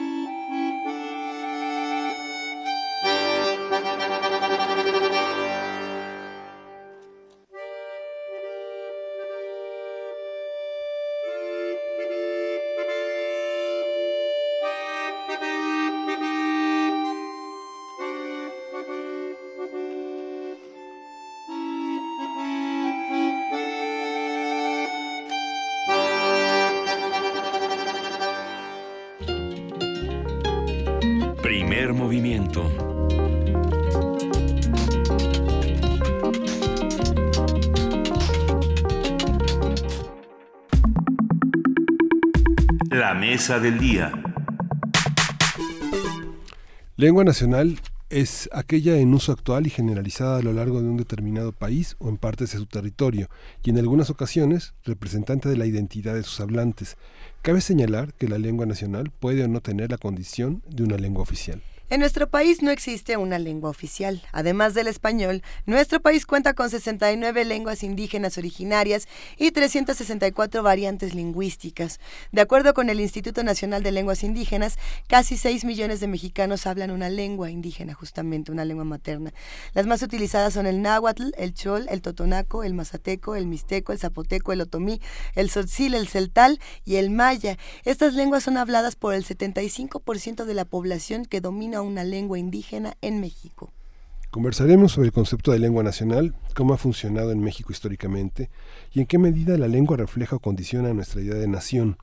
Para ello está el maestro Leopoldo Baliñez, antropólogo, lingüista e investigador del Instituto de, Investigaciones Antropológicas de la UNAM. Y, bueno, desde hace un año, este, bueno, casi un año que no te veíamos. Sí, así, ya un ratote. Bienvenido, querido Leopoldo. Muchas gracias por la invitación. Pareciera que esta conversación la hemos tenido varias veces y sin embargo, eh, cada una tiene sus particularidades y conforme eh, ocurren acontecimientos importantes en nuestro país, esta conversación tiene que reconfigurarse. Venimos justo de un periodo electoral, de, cambios muy importantes en el país. Eh, cada quien eh, dirá si para bien o para mal, pero independientemente de ello, las cosas están cambiando. Y con ello, la lectura que tenemos por lengua nacional, eh, por las muchas lenguas, también va a cambiar. ¿Cómo, cómo vemos todo esto? Bueno, pues en realidad es como que el reconocimiento de una nación, que en realidad son aunque no oficialmente, son varias naciones, ¿no? Es decir, al, al, hablar de varias lenguas nacionales, estaríamos también hablando o implicando varias culturas o grupos humanos nacionales. Sin embargo, el, el bueno, en fin, la, la, idea es la pluralidad en realidad y el reconocimiento que antes no existía. O sea, antes el español en México no se llamaba español, se llamaba lengua nacional y era la única. El, libro de la, de la SEB, el de la madre patria, decía lengua nacional, y esa era la, materia que llevamos en primaria. Eh, era esta idea de que una, una sola historia, una sola lengua, un territorio, ¿no? y casi una religión, el siglo XIX lo rompió, pero era lo que conformaba la nación. Eso se rompe justamente con casi paralelamente con el muro y los movimientos indigenistas en casi todo el mundo y los eh, étnicos para bien o para mal, porque los movimientos étnicos son de muchas naturalezas. En México más que nada es un movimiento básicamente en reconocimiento y hacer reconocimiento de la diversidad cultural y lingüística, más lingüística, porque lo cultural no se puede medir muy fácil. Lo lingüístico sí y por otro lado es a darle un estatus oficialmente reconocido por el Estado, que es el de ser lengua nacional. En efecto, México no tiene lengua oficial, pero la que funge o practica su poder es el español. ¿no? Al momento que eh, el mismo Estado, y las, bueno, el, Estado y, el México, digamos, se mueve y, y, lucha para que se reconozcan otro tipo de derechos, en especial los lingüísticos, porque no existía este reconocimiento, sí, justamente se le da equidad a las lenguas indígenas con el español y ahora eh, son 364 indígenas más el español que son lenguas nacionales. O sea, ante el Estado son iguales. ¿Y, en la vida? No, no, en, la, vida no, no, no, en la vida es como los derechos del, de, de, los mismos pueblos indígenas o los derechos de la mujer. O sea, discursivamente o en el papel todos somos iguales. En la realidad, obviamente, no lo somos. No, el, en el caso de las lenguas indígenas todavía es peor porque eh, eh, pasamos sin de manera muy muy limpia, muy eh, imponente las creencias que tenemos de lo que es el español y creemos que así deben ser las lenguas indígenas. Entonces, uno justamente es esta variación entre el, número de lenguas y el número de variantes lingüísticas, ¿no? Uno dice, ¿qué es eso? Pero si yo lo, lo pondero y yo digo, ¿quién de aquí verdaderamente habla español jarocho? No hablamos, yo no hablo español jarocho. ¿no? A pesar de que hemos español, sí, ¿y quién habla español norteño? ¿O quién habla español yucateco? O sea, asumimos que el español es uno, pero cuando entramos a detalles sabemos que hay diferencias. Pero nuestro referente no es el hablado, es el escrito. Y entonces al verlo escrito, todo es uno todo es el mismo, el cubano, todos es el mismo. Bueno, no, no, sé si todo es el mismo porque se escribe bichi y se escribe encuerado y se escribe desnudo, ¿no? Y entonces hay como... Pero, pero, bueno, sí, está bueno. hasta nos alegramos cuando reconocen nuestro léxico los diccionarios. Hay una cosa que, por ejemplo, las traducciones, eh, las reseñas de libros, que son reseñas de libros mexicanos, por ejemplo, en el francés dice traducido del mexicano. Sí, es que ya tiene que ser esa, eso es algo que, debe de ser un movimiento, es decir, no nacionalista en el sentido de, exclusión, sino que en efecto hay toda una serie de giros léxicos, lingüísticos, gramaticales, que nos hacen justamente reconocernos como, como parte de esa, de esa lengua, ¿no? O sea, es lo que a mí en lo personal, espero que no a ustedes, pero a mí sí, leer eh, la, mayoría de los libros de la colección Sepan cuántos en vosotros era pesadísimo. Es decir, leer vosotros. ¿Por qué en vosotros se traduce Shakespeare? ¿No? O sea, ¿por qué no ustedes? ¿No? ¿O por qué no en los lugares donde se vocea se usa el vos? No, está este, este, este mundo eh, muy especial de, de, de, estereotipar, pero la lengua sí es parte de la identidad. O sea, inseparablemente en la identidad. Y también es territorio de conquista, de, de muy distintas maneras, porque bueno, ahí existe esta idea de hay un día yo peleaba, pues, vivo peleando con los colombianos que dicen es que nosotros hablamos el mejor español de América. ¿Según quién? Sí, sí, sí, según ellos. Bueno, se hablan, se hablan muy bonito, pero, todos hablamos muy bonito. Pero ¿de qué estamos hablando cuando hablamos de hablar bien? O ¿De qué estamos hablando cuando hablamos de una lengua de prestigio. O sea, es, es volver, o sea, la lengua refleja una serie de, de ideas preconcebidas y de ideas del mundo como un lugar estamentario donde hay los mejores, los peores y los regulares. Y, ahí naciste y esa lengua heredaste y ya no, no vas a poder salir de ahí a menos de que hagas un esfuerzo muy consciente. Sí, además mide inteligencia, o sea, igualmente, o sea, de manera arbitraria, o sea, hablar, decir formas no que no sigan la norma nos manda, nos va bajando en el escalafón de la educación, ¿no? García Márquez y Mutis refunfuñaban por eso. Mutis era de los que sostenía que se hablaba mejor español en Colombia, digo, yo recuerdo en los 90 y García Márquez decía no Sí, pero además volvemos eh, español colombiano. ¿Cuál español colombiano? Como si nada más hubiera un español colombiano. Sí, decía, no, es que hay muchos, Álvaro, es que hay muchos españoles en México. en fin, no. Pensando, por ejemplo, en voces como las de Álvaro Mutis, ¿no? que son emblemáticas para doblaje, para locución y también en la, en la palabra escrita.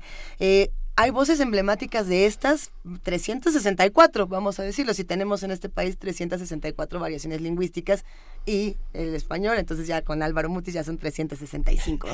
si pensamos en, lo que ocurrió este domingo en el Zócalo, ¿no? Cuando, no, no fue en el Zócalo, fue en el Hilton, cuando López Obrador habla y da este reconocimiento a la diversidad, no solamente a la diversidad sexual, sino a la diversidad de pueblos originarios en nuestro país, que para muchos fue muy emocionante. Es decir, a ver, muy bien, pero ¿cómo le hacemos con 365? Porque eso quería decir que una al día necesitaría atención urgente, necesitaría atención profunda. Y si tenemos una al día y tenemos seis años, quiere decir que nos va a tocar seis días de atención profunda a nuestra lengua. O cómo se harían políticas diseñadas, políticas públicas para, digamos, pues iba a decir reverdecer el lenguaje, pero no es esa la manera de decirlo. ¿Cómo le hacemos justamente para resignificar lo que, lo que este lenguaje y lo que todas estas variaciones significan en nuestro país? Sí, bueno, antes, eh, obviamente la, tarea es complicadísima y además es muy, muy difícil, pero realmente la, la, gran responsabilidad no, no está del lado de la, de la diversidad lingüística de esas 364. Está de la sociedad monolingüe que es muy feliz de ser monolingüe y creer que el monolingüismo es el, el único. Y el bilingüismo efectivo es el útil o sea, aprender inglés o aprender francés. ¿Por ¿Aprender chino o inglés? Y chino ni siquiera para traducir el, las instrucciones, ¿no? Que no se leen. Es decir, el, el, problema de la diversidad no es la diversidad en sí, sino lo que está reflejando en términos de falta de atención, falta de... Sobre todo una falta de atención que incluso ahora legalmente es. El artículo segundo constitucional, eh, que reconoce la pluralidad, le, eh, ahora deja a las comunidades la responsabilidad de desarrollar sus lenguas, cuando debería ser una responsabilidad del Estado. Cuando era el artículo cuarto, era el Estado el que era responsable. Cuando el artículo cuarto se hace segundo en este cambio de, milenio y de artículo y de realidad, sí, la responsabilidad queda eh, relegada a las comunidades que no tienen los recursos para revitalizar. E, es decir, hay, hay lenguas en donde quedan 50 hablantes. Claro, la, la obligación consistiría en organizar coloquios, seminarios, editar publicaciones infantiles, editar literatura, este, eh, la constitución. Este... pero hablada, es decir, le estamos apostando a, la otra vez, es decir, que es la, escritura la que va a ser un buen sostén. No, la, escritura va a ser un sostén cuando la planificación logre formar lenguas imaginadas o lenguas estandarizadas, que es un poco lo que tenemos con el español. O sea, no hablamos igual, pero asumimos que hablamos igual por la escritura. Pero este es un constructo que lo venimos, es decir, nacimos con él. Pero además las, las lenguas sobreviven conforme son útiles. Entonces, o sea, no hay, no hay esfuerzo editorial ni de política pública que, que, sirva, digamos, como para poner las lenguas en una vitrina y conservarlas. Las lenguas no, se conservan así.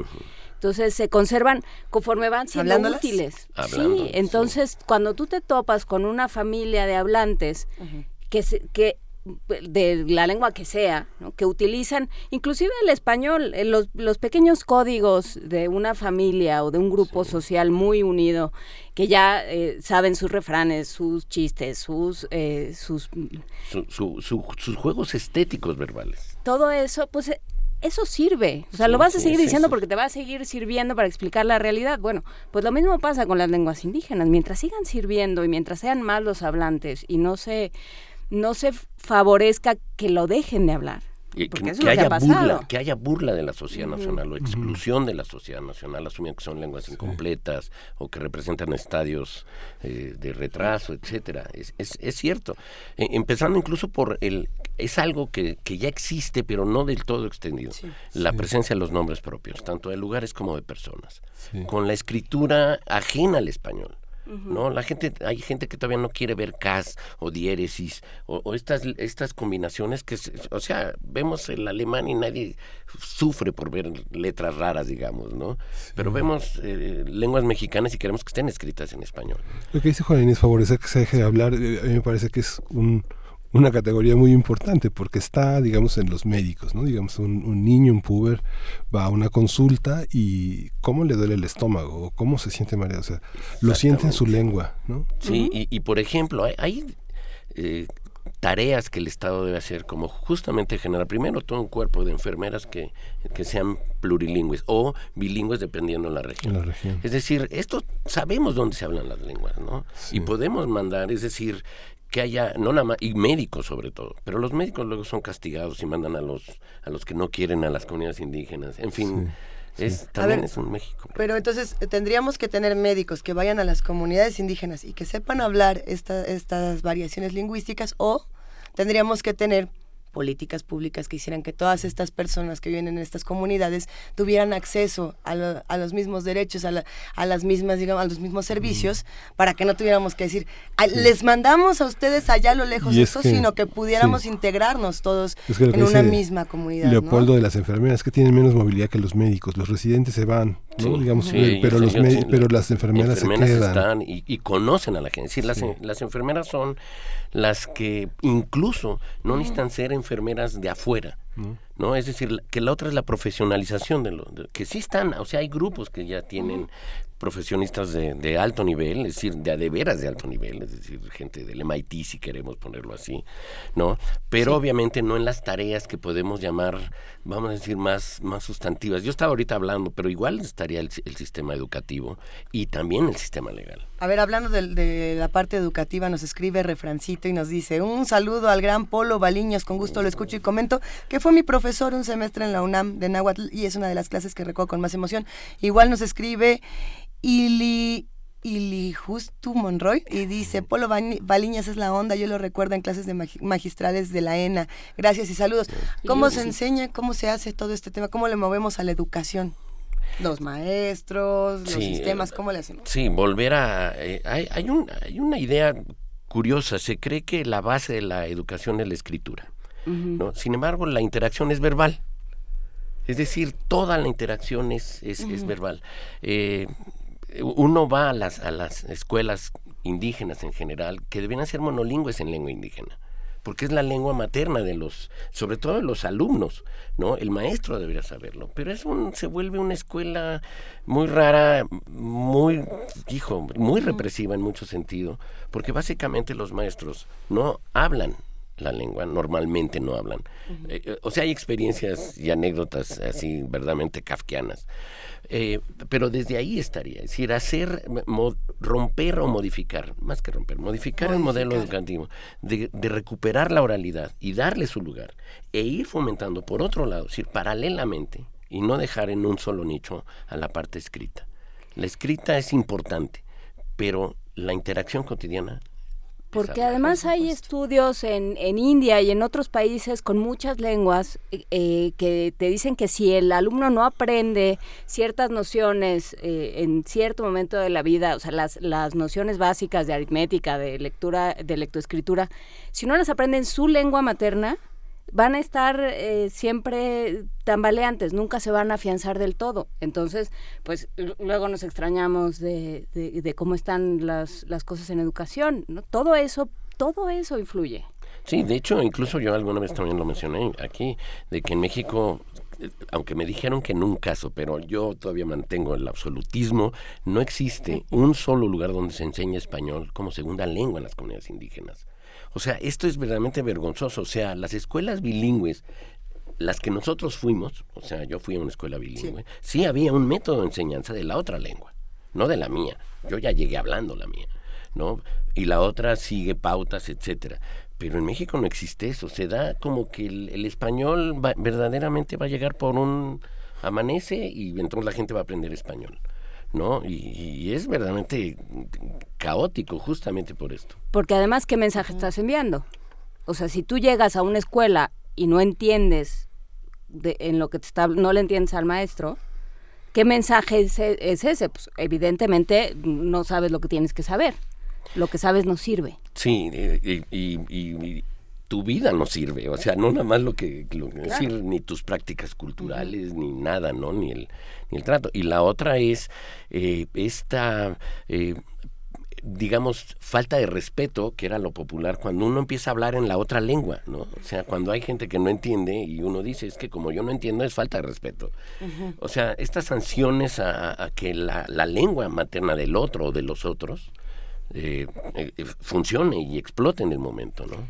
Ahora hay un problema que es, son muchas lenguas. Son muchas lenguas. Entonces, pensar en políticas públicas, o sea, lo que hay que hacer es un poco dejar a las comunidades que se organicen, ¿no? Un poco lo que decías de las enfermeras, no es que vais a traer a una enfermera eh, de, un, eh, de un estado al otro porque no va a hablar esa misma lengua. Sí, no inclusive, aunque parezca que habla la misma lengua, pensando en el náhuatl, no va a ser. Podría ser al revés, ¿no? Lo de garantizarle a las personas que están en estas comunidades que puedan estudiar lo que quieran estudiar, que puedan dedicarse a lo que se quieran dedicar, que puedan regresar a sus comunidades a ejercer los oficios que quieran con los recursos necesarios, ¿no? Es, que va para los dos lados. Es muy complicado. Eh, no, incluso hay en, en, la práctica profesional, es, es triste, por decirlo así, que sea hasta el siglo XXI en donde la enseñanza de lenguas indígenas en la, en la UNAM, por ejemplo, se vuelva ya visible cuando el trabajo del antropólogo, sociólogo, es decir, de un montón de, gente que trabaja con personas, sí, debería de, haber satisfecho esa necesidad. O sea, es verdaderamente triste que no exista, por ejemplo, en las carreras sociales en la UNAM, materias de lengua indígena y el estereotipo ahorita es mandarlos al, al CELE o al ENALT ahora, ¿no? Pensando que es lo que, que, va a salvar eso, ¿no? Cuando en realidad son situaciones, insisto, o sea, como que vemos que el problema es del otro, ¿no? El problema es nuestro. Porque seguimos también manteniendo la idea que el monolingüismo, y, y monolingüismo español, es el que verdaderamente nos es útil para la vida y sobre todo cuando queremos en nuestro hacer profesional tratar, abordar, decir, a los otros, este, mexicanos, ¿no? Es, para mí es, es necesario, por ejemplo, o ir construyendo la idea de que México debe ser bilingüe de principio, o multilingüe lo es, ¿no? O sea, pero estamos hablando de masa. O sea, ¿quién de nosotros habla lengua indígena? ¿No? Y, generarlo, o sea, es, es verdaderamente eh, olvidarnos de esa utilidad en el sentido de que no, es que no te va a servir para, te va a servir para muchísimas cosas, cognitivamente te va a servir para muchísimas cosas, estéticamente para muchísimas cosas. Y lo que es más dramático es pensar en, digamos, quienes, quienes nacimos con, la, con el español como lengua materna, pues aquí estamos, ¿no? Pero pensar en que a alguien, a alguien se le niega la posibilidad de, de hablar y de comunicarse en su lengua materna es, es muy salvaje. O sea, esta idea eh, totalizadora y, y, homogeneizadora ultranza del siglo XIX, pues eso fue lo que hizo, decir, tú no vales. Lo, que, lo que tus padres pueden enseñarte no sirve para nada. Sí, sí, no, menospreciar o ser imposible, que no sé. Hay, hay posturas incluso que dicen que no puede haber pensamiento abstracto en lenguas indígenas. Eso es verdaderamente llevado al... Eh, o sea, es cuando uno ve que la estupidez sí tiene guinés, ¿no? O sea, o sea rebasa lo, lo, lo, lo, impensable. Obviamente todas las lenguas del universo tienen un nivel de abstracción, es decir... Eh, todas. Aunque fíjate lo que yo me he encontrado, porque he hablado con. En la Ciudad de México hay muchísimos otomís de distintos signos, desde los que venden birria hasta los jardineros. Sí, sí, no, y hay un rechazo a recibir hablantes de otra. de otra que, que no son de origen otomí, ¿sabes? Digo, yo he predicado mucho, les he dicho, quiero aprender otomí, ¿cómo le hago? No, no se puede. Sí, sí, no, se puede, no se puede para mí o no se puede. Hay, una, hay, una, hay un rechazo de ciertos grupos a hablantes distintos de origen distinto de su lengua. Es, es, que además es una idea más comunitaria, o sea, nosotros es más universal. El español es lengua universal y la vemos como universal y casi eh, eterna, ¿no? O sea, verdaderamente nosotros creemos que en el siglo, en el, año uno de nuestra era ya había español, ¿no? Aunque era español raro, digamos. Eh, nosotros no, no tenemos una vida comunitaria, y menos los urbanos. Eh, en donde las relaciones de parentesco, en donde los compromisos colectivos, etcétera, sean el eje de la, de la función. ¿no? Nosotros eh, eh, somos niños hasta los 30 años todavía. en el medio indígena, en esas comunidades, la vida es otra totalmente. Y en efecto, o sea, hay, hay pautas, porque incluso cuando uno acude a, la, a, la, propia autodenominación de ellos, ellos son personas, los demás no son personas. ¿No? O sea, sigue siendo este mundo, pero pues, así es. O sea, ¿por qué tiene que ser que todos seamos universales cuando universalmente discriminamos a todos los que no son como yo? Porque Vasconcelos nos dijo que con que leyéramos la Iliada ya nos teníamos muy bien. Bueno, pues es que pues, sí. las lecturas clásicas para niños. Perdón por el otomí, pero bueno. No, no. Con, la, con la terquedad encontré en el pasaje Zócalo Vinosares un manual de Atomy. ¿no? Pero nadie dice que existe un manual de Atomy, pero no está ni en la bibliografía, lo puedo, me equivoco. ¿Qué pasa no, es, es que además hay muchísimos intentos eh, no basados. El, problema es, al, no existir una lengua estándar o un referente, uno tiene que utilizar básicamente, digamos, eh, como modelo el comunitario. O sea, yo he dado durante muchísimos años Nahuatl hablado del centro guerrero, que es el que yo aprendí. Pero solo puedo dar ese, no puedo dar otro. Entonces, cuando alguien dice, no es que me voy a ir al norte de Veracruz, pues sí. que pues tengas mucho gusto. o sea, te puedo dar ciertas pautas, pero o disfruta la clase nada más, ¿no? No hay. Y, y, y, la generación de materiales es que nosotros necesitamos un material porque somos impresionantemente visuales. ¿no? Yo empezaba diciendo, escuchen, por favor, y en, agua no importa, ¿no? Y, la gente, ¿cómo se escribe? O sea, como si. y ponía con K y no, o sea, realmente era, ¿qué? ¿Por qué con K? ¿Para qué? O sea, eh, o sea, nos gusta ir a la fiesta, pero antes de ir a la fiesta queremos el bibliografía. la bibliografía, sí. Cuando la idea es hablar. No, es decir, 30 eh, investigadores se acaban de aventar por la ventana en este momento y dicen, ah, pero, lo cierto es que, pueden convivir estas dos realidades, ¿no? No, sí, de hecho conviven, de hecho conviven. El problema es que se prioriza más esta idea de que un buen curso de idiomas es el que tiene materiales y sobre todo materiales escritos, yo regreso. No, ahora los recursos son audiales para aventar para arriba, ¿no? O sea, es decir, y también volver a recuperar, porque yo creo que sería recuperar la, el otro sentido, el que hemos estado olvidando, que es el oído. Es decir, disfrutamos el español colombiano en el estereotipo que es eh, yo disfruto el español salvadoreño, yo disfruto todos los españoles, como supongo todos. Sí, pero hasta ahí llega. ¿Sí? no disfrutamos lo nuestro, o sea, no, no, no vemos ese gusto de decir, ah, yo no digo técnicas, yo, yo digo técnicas con una I antes de la... Y, hasta que alguien me dijo, es que Polo, tú dices técnica. Ay, qué bonito. pero es que así no se escribe, ¿qué me importa cómo se escribe? O sea, yo hablo. O sea, no, Como Rosario Martínez que nos dice que en otros países se comen las letras. Se ve que no ha oído al piporro en su vida, ¿eh? Rosario Martínez, búscate al piporro. Sí. además, pensar que son las letras las que las que están, ¿no? O sea, pues nos hemos comido el H todo el tiempo. Delincuentes. Hay muchos, hay muchos delincuentes. Sí. Mucha fagia. Pasando por, por los pueblos originarios, por distintos países, por eh, cantos, metáforas, etcétera, etcétera, también tenemos que estudiar justamente lo que pasa con nuestro propio lenguaje. Y, y, me quedo pensando, no sé, en cómo aceptar nuestras palabras, como lo, como lo decías en este momento, sin sentirnos mal y sin que nos hagan tampoco sentir mal desde el otro lado. Ah, yo recuerdo muchísimo un tuit que alguna vez me mandaron que decía que mi manera de hablar hacía llorar a Cervantes y a Shakespeare. Y dije, pues, bueno, pues bueno, pon tú que sí, pon tú que sí. Pero, ¿cómo, ¿cómo aceptamos? Porque somos muchos. Eh, mi caso es el de muchísimas personas, muchísimas, que decimos, a lo mejor no estoy hablando con, entre comillas, propiedad, con, entre comillas, intelecto, con... Eh, ¿Qué hago? ¿Qué hago para sentirme bien con la manera en la que yo expreso mis ideas y con la manera en la que los demás expresan sus ideas? Porque también estamos buenísimos para señalar al de junto y decir, ¿ya viste cómo habló? ¿Ya viste cómo dijo? ¿Cómo quitamos y cómo rompemos estos prejuicios? No, pues es haciéndolo. Eso también es importante. Haciéndolo, ¿no? Hay, hay algo que yo siempre, cuando salió la famosa anécdota de la niña que corrigió al... se dice leer. Leer, ¿no? Es que leer, no, se dice leer. No, O sea, yo si hubiera sido el secretario, hubiera dicho, así digo yo. Pues así le digo. Así, así digo yo, o sea, ¿por qué debo de hablar como la gente diga que hablo? Yo escribiré como si hay una, una norma y una sanción en ese tipo de escritura, en la escritura de, de, documentos, de oficios, no en la escritura de tecleada, ¿no? La de los tweets y estas cosas. Pero es que ni siquiera podemos defender nuestra manera de hablar. No, hay, hay un chiste que siempre cuento que es, que es era un chiste que se resultó mejor. Yo le decía a, mi amigo Alfredo, el que me enseñó en agua, le decía que la, la famosa broma, libertad empieza con L y termina con T. Y él me decía, no, idiota, termina con A. Libertad. libertad. ¡Ah! una, joya. Yo te nombro libertad. Joya. O sea, para mí enseña más eso, ¿no?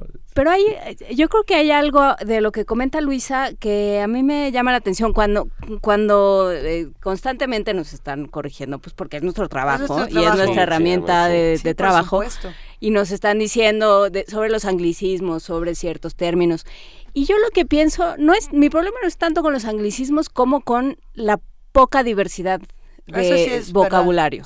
O sea, mi problema con Trump es que se quiera explicar al mundo con cinco términos. O sea, ese es, yo creo que es, es muy significativo que tenga cinco adjetivos para explicar el mundo.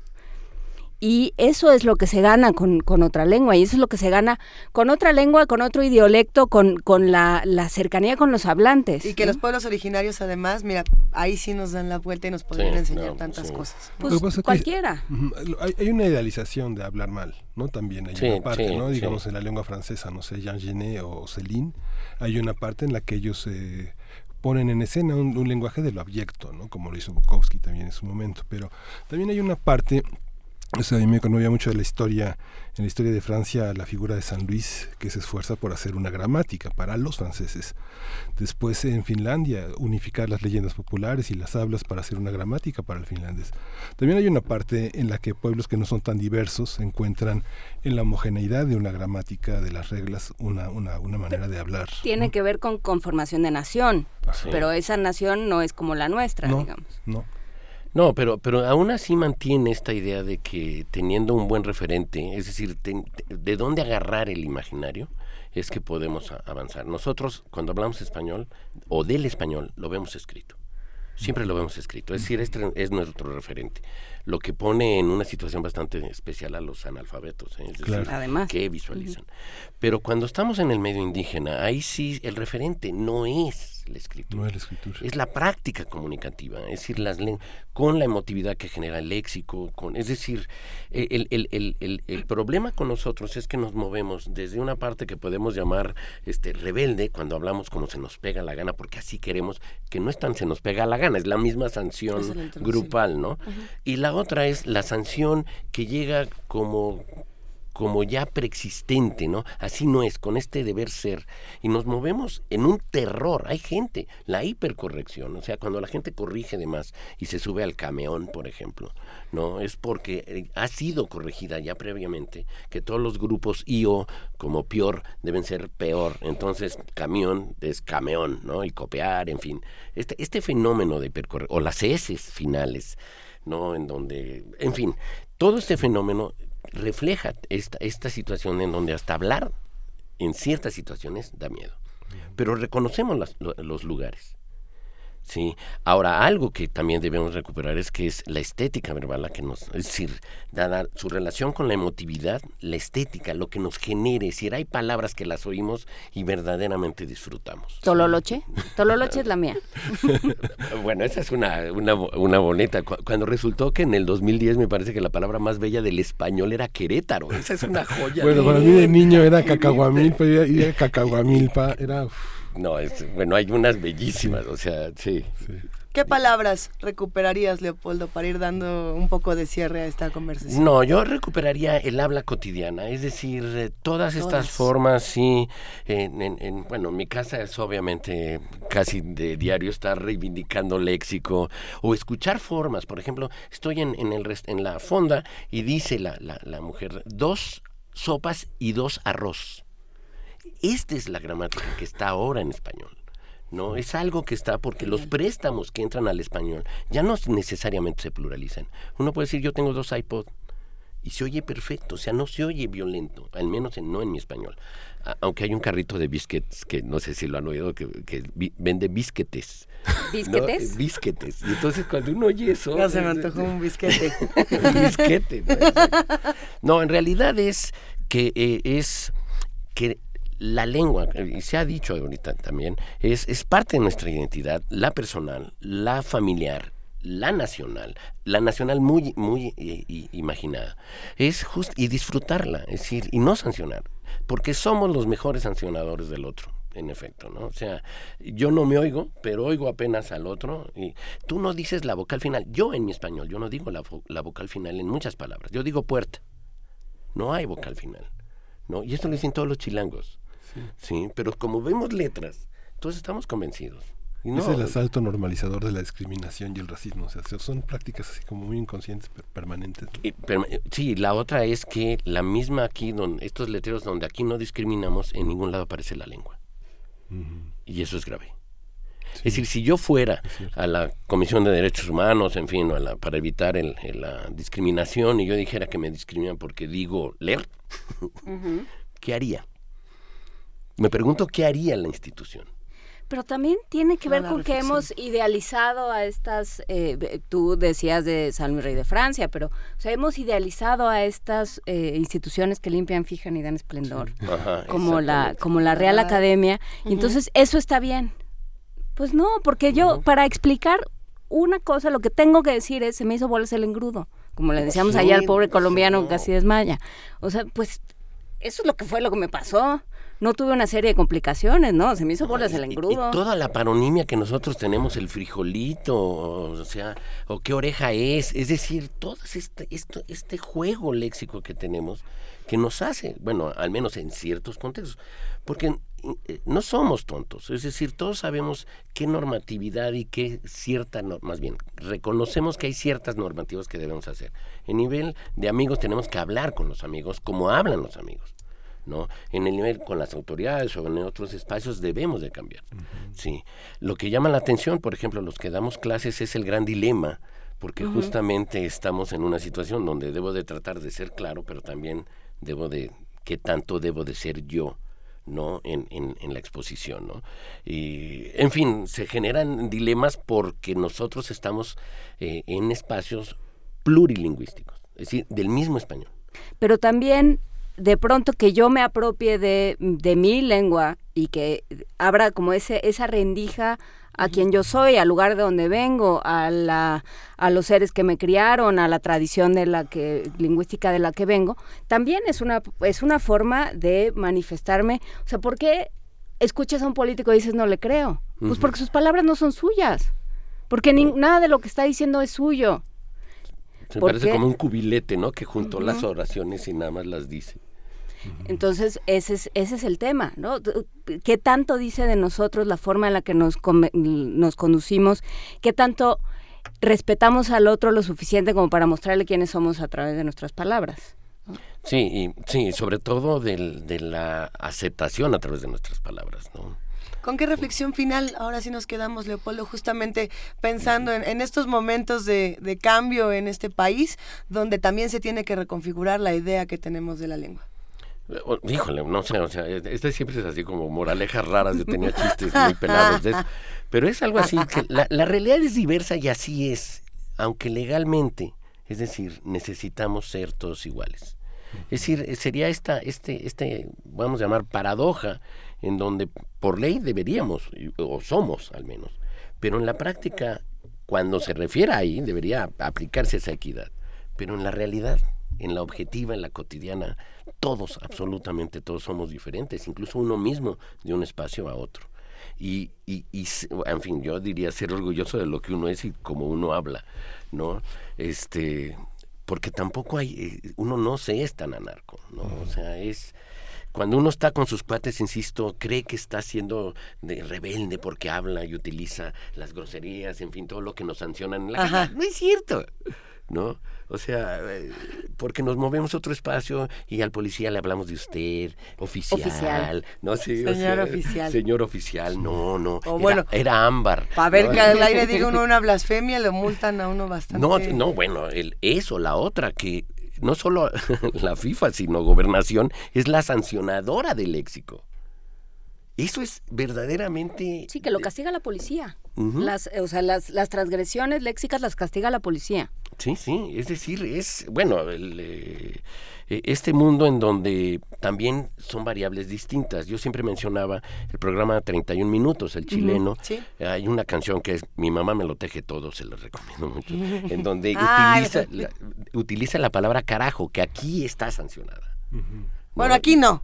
Pero, pero por ahí sí. En, el aquí, en el aquí, sí, no puedo decir, en una primaria no puedes decir que se van por supuesto. vete allá, ¿no? Al carambas. Vete muy lejos. Vete muy lejos, sí.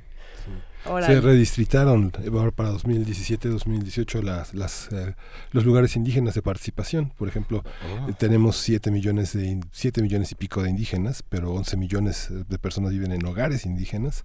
Y hay una ley que marca la distritación, digamos, en ocho estados fundamentalmente. Pensaba en Hidalgo, donde el 20% de las personas son de origen indígena. ¿Cómo, ¿Tú cómo ves esta parte de los indígenas políticos y de los discursos que están en su propia lengua? ¿Cómo, ¿Cómo, lo percibes? No, bien, o sea, para mí es como que un tránsito necesario, eh, aunque va a, va a generar, ha generado durante tiempos justamente cuestiones eh, conflictivas, porque de todas maneras es la distribución municipal la que sigue ganando, y salvo Oaxaca. Oaxaca sí tiene cabeceras donde las autoridades son indígenas, pero ni Chihuahua, ni el Estado de México, ni, ni la totalidad de Veracruz. Es decir, las cabeceras son mestizas, son eh, excluyentes, son donde los usos y costumbres no funcionan, ¿no? de hecho, no funcionan, no, no importan. Sí, el ejemplo que para, que Oaxaca tenga 570 municipios, Sí, es como decían, si lo planchan es del tamaño de Australia. Con esa bonita imagen mental de planchar Australia, nos vamos. Muchísimas gracias, Polo Baleñas, por venir con nosotros. Eh, por estar con nosotros esta mañana. Ya hablaron todo tu club de fans. ¿Les avisaste que ibas a venir? No, Hay muchísimos comentarios. sí, no, no avisé, yo no. Pues muy bien, te lo agradecemos Ahorita te los leemos. Gracias, Leopoldo. Vámonos con música. Sí, vamos a escuchar La Panchita. Es una composición de Joaquín Pardavé y la interpreta en la guitarra Miguel Peña.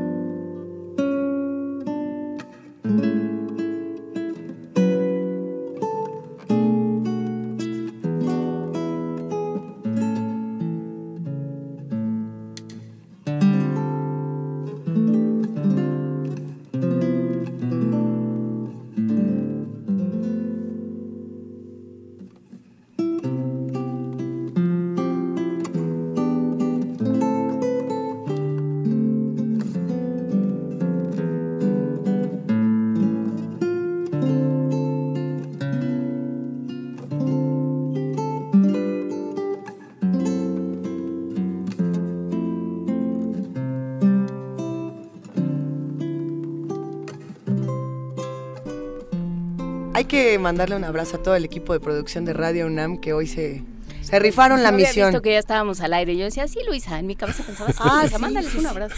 No, hombre, y ah, en especial a, a, Uriel Gámez, que anda de productor el día de hoy, que además no te oímos nada de lo que nos dijiste por el audífono, pero te queremos un montón. No sabemos qué fue, pero tenemos la idea de que era algo como ya despiden el programa por favor con esta canción por favor. ya se van. Ya váyanse a sus casas. Mañana tenemos un programa llenísimo de información. Vamos a continuar con este curso de verano para eh, recuperar eh, los huertos para recuperar la composta las plantas etcétera los productos orgánicos. Mañana vamos a hablar sobre Jalisco Yucatán Michoacán y los procesos electorales y los temas indígenas, cómo se intersecaron estos dos temas.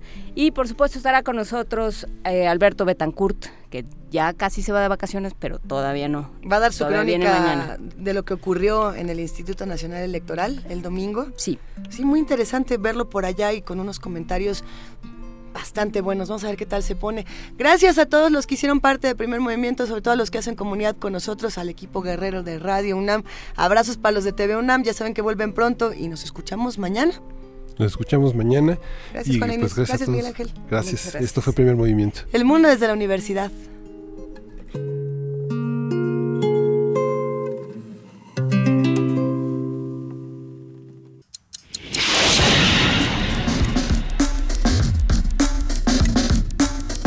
Radio UNAM presentó